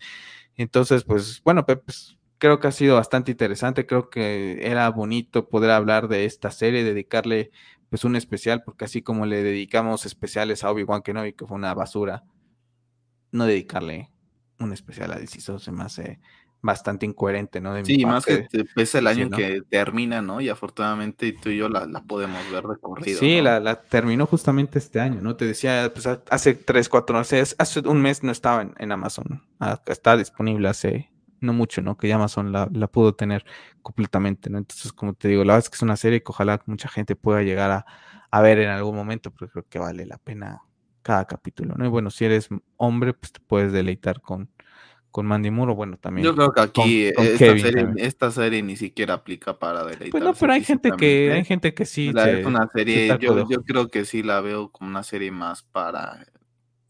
¿Cómo dices de enseñanza. Ah, de enseñanza de esas series y de esos productos que se vuelven un pilar en la vida de una persona, ¿no? Lo hemos visto con, con los videojuegos, al menos de yo, de God of War y Bad y BBS son dos de mis pilares, ¿no? De mi vida. O sea, yo cuando estoy triste y estoy feliz veo BBS, ¿no? Y God of War pues no lo juego porque pues no puedo estarlo jugando todos los días, ¿no? Pero es un juego que cada vez que juego me enseña algo y me, mm, me impulsa un poco más, ¿no? Entonces, eh, dejo muy claro el ejemplo de BBS porque pues al final lo puedo consumir en dos horas y media, ¿no? BBS me ayuda muchas veces cuando estoy deprimido, cuando estoy feliz a, salir, ¿no? Y This creo que puede convertirse en, esos, en esa clase de series, ¿no? En esos pilares que te pueden enseñar. Y bien lo dices tú, que la, hay gente que, se, que ha detenido al actor de Randall a comentarle, ¿no? Entonces creo que es de esas series, ¿no? No es tanto un The Witcher, ¿no? De que pues la ves por no solo por el interés del mundo de, los brujos, sino porque también tiene ese atractivo, ¿no? Para los que les gusta Henry Cavill físicamente, pues ve a Henry Cavill o ver a la chica, está la bruja, que no sé cómo se llama. Creo que esta serie sobrepasa esa parte, ¿sabes? Creo que es una serie más para verla y disfrutarla eh, y ponerle mucha atención sin importar, en este caso, quién sean los, los actores, ¿no? Sí, la verdad es que es fantástica, la verdad es que ¿alguna calificación que te gustaría ponerle si te atreves? O... La verdad es que no, no, ya sabes que no me gusta poner calificaciones. Le pongo manita arriba, o sea, sí, pero te digo, me deja un sabor de boca un poco feo. Es muy personal el tema de Randall, de la quinta temporada y lo de Kevin, es muy personal, pero yo hablo por mí, ¿no? A mí, a mi persona, la quinta temporada se me hizo muy pesada. Ya en la sexta ya volví a tomar un poco de, mejor ritmo, pero cuando llego al final y la termino de analizar, digo, eh, la sentí muy forzada esta última temporada. ¿no? Creo que son, para mí son sus dos graves problemas de la serie. Porque te saben mantener muy bien el, enganchado con todo el tema de, Jack, ¿no? Por ejemplo. De qué pasó. Y al ser una serie que yo no estoy investigando, pues no me trae ningún maldito spoiler, ¿no? Por ejemplo. Sí, eso es lo, bueno también, ¿no? Que son series que llega uno pero fresco y no tiene que estar hasta corriendo, ¿no? Como dices tú, prácticamente la vimos este año, prácticamente todo y pues la verdad es que la ves y, no sabes absolutamente nada, ¿no? Eso sí, nada como Obi-Wan que se estrenaba el mismo día y podías tragarte spoilers. ¿no? ese mismo día yo me acuerdo un capítulo de Obi-Wan que viene a madrugada y en la mañana ya estaban los, los spoilers, ¿no? Que es tú, pero se acaba de salir hace dos horas el capítulo y ya, ya es gente con spoilers. En fin. Pues bueno, pues Pep, muchísimas gracias por unirte conmigo a este especial de This Is Us. La verdad es que creo que valía la pena, como te digo, tenerlo. ¿Quieres que el este siguiente ya sea este el God of War? No sé, el otro, la otra semana estaremos jugando God of War. Sí. No sé de qué hablaremos, yo creo que será. No sé, porque no sé si quieras hablar de las primeras impresiones o ya mejor hablar de él específicamente en, el, en el especial. Yo creo que especial directamente. Sí, ¿no? Sí, yo también, la verdad es que sí. No sé, ya. Yo, ahorita, honestamente, no, no me creo que estemos una semana de. A unos días de jugar God of War. La verdad es que ahorita, a día de te lo juro, es que no, no me lo creo. O sea, en verdad, yo ahorita que he estado jugando Oli Oli, me metí a ver, dice cuatro días. O sea, yo la verdad es que cuando me acuerdo, cuando ya faltan 110, 110, falta un chingo. Y ahorita de estar a cuatro es, es, impresionante. Sí, las ansias comen las ganas. Sí, sí, yo, yo ya quiero que sea martes en la noche. Y no sé qué, no sé cuándo vuelvo a tener una emoción. Yo, yo tampoco, ¿eh? Y la verdad es que también, yo, yo me acuerdo cuando lo decías, ¿no? Y, y lo sentía tu comentario un poco exagerado. La verdad es que decía, le, está exagerando. Ahorita te puedo decir que estas sensaciones no las tenía hace mucho tiempo. La verdad es que no, ni siquiera con el 2018 las tuve, ¿no? Porque al fin y al cabo era una reinvención, sí era un juego que esperaba muchísimo Spider-Man también lo esperaba muchísimo. Pero no sé qué juego me vaya a provocar esto en, un futuro cercano, ¿no? Porque si alguna, al fin y al cabo viene otro God of War, pues bueno, será otro God of War, ¿no? Pero yo creo que el único juego que me podría generar un poquito de emoción de esta magnitud en estos momentos, así pensándolo así en seco, es Bloodborne 2. O sea, yo creo ah, que sería. A mí, ni Bloodborne. A mí, sería. Ni Bloodborne ni nada de The Last of Us que están ahí en los siguientes peldaños de God of War. La verdad es que no. Yo creo que sería el único. La verdad es que habría, porque ahorita todo lo que viene así el próximo año, pues me tiene, tengo muchas ganas del, del Resident Evil 4, pero es un juego que ya jugué. El Howard Legacy, pues también tengo ganas, pero pues tampoco es que te diga que me voy a volver loco. Si no lo compro el primer día, tampoco pasa nada. El de Suicide Squad tampoco pasa nada, ¿no? Pues, vamos a ver. Ya vamos a ver, pero ya a pocos días. Así que bueno, gente, pues ahí está el especial de DC Souls.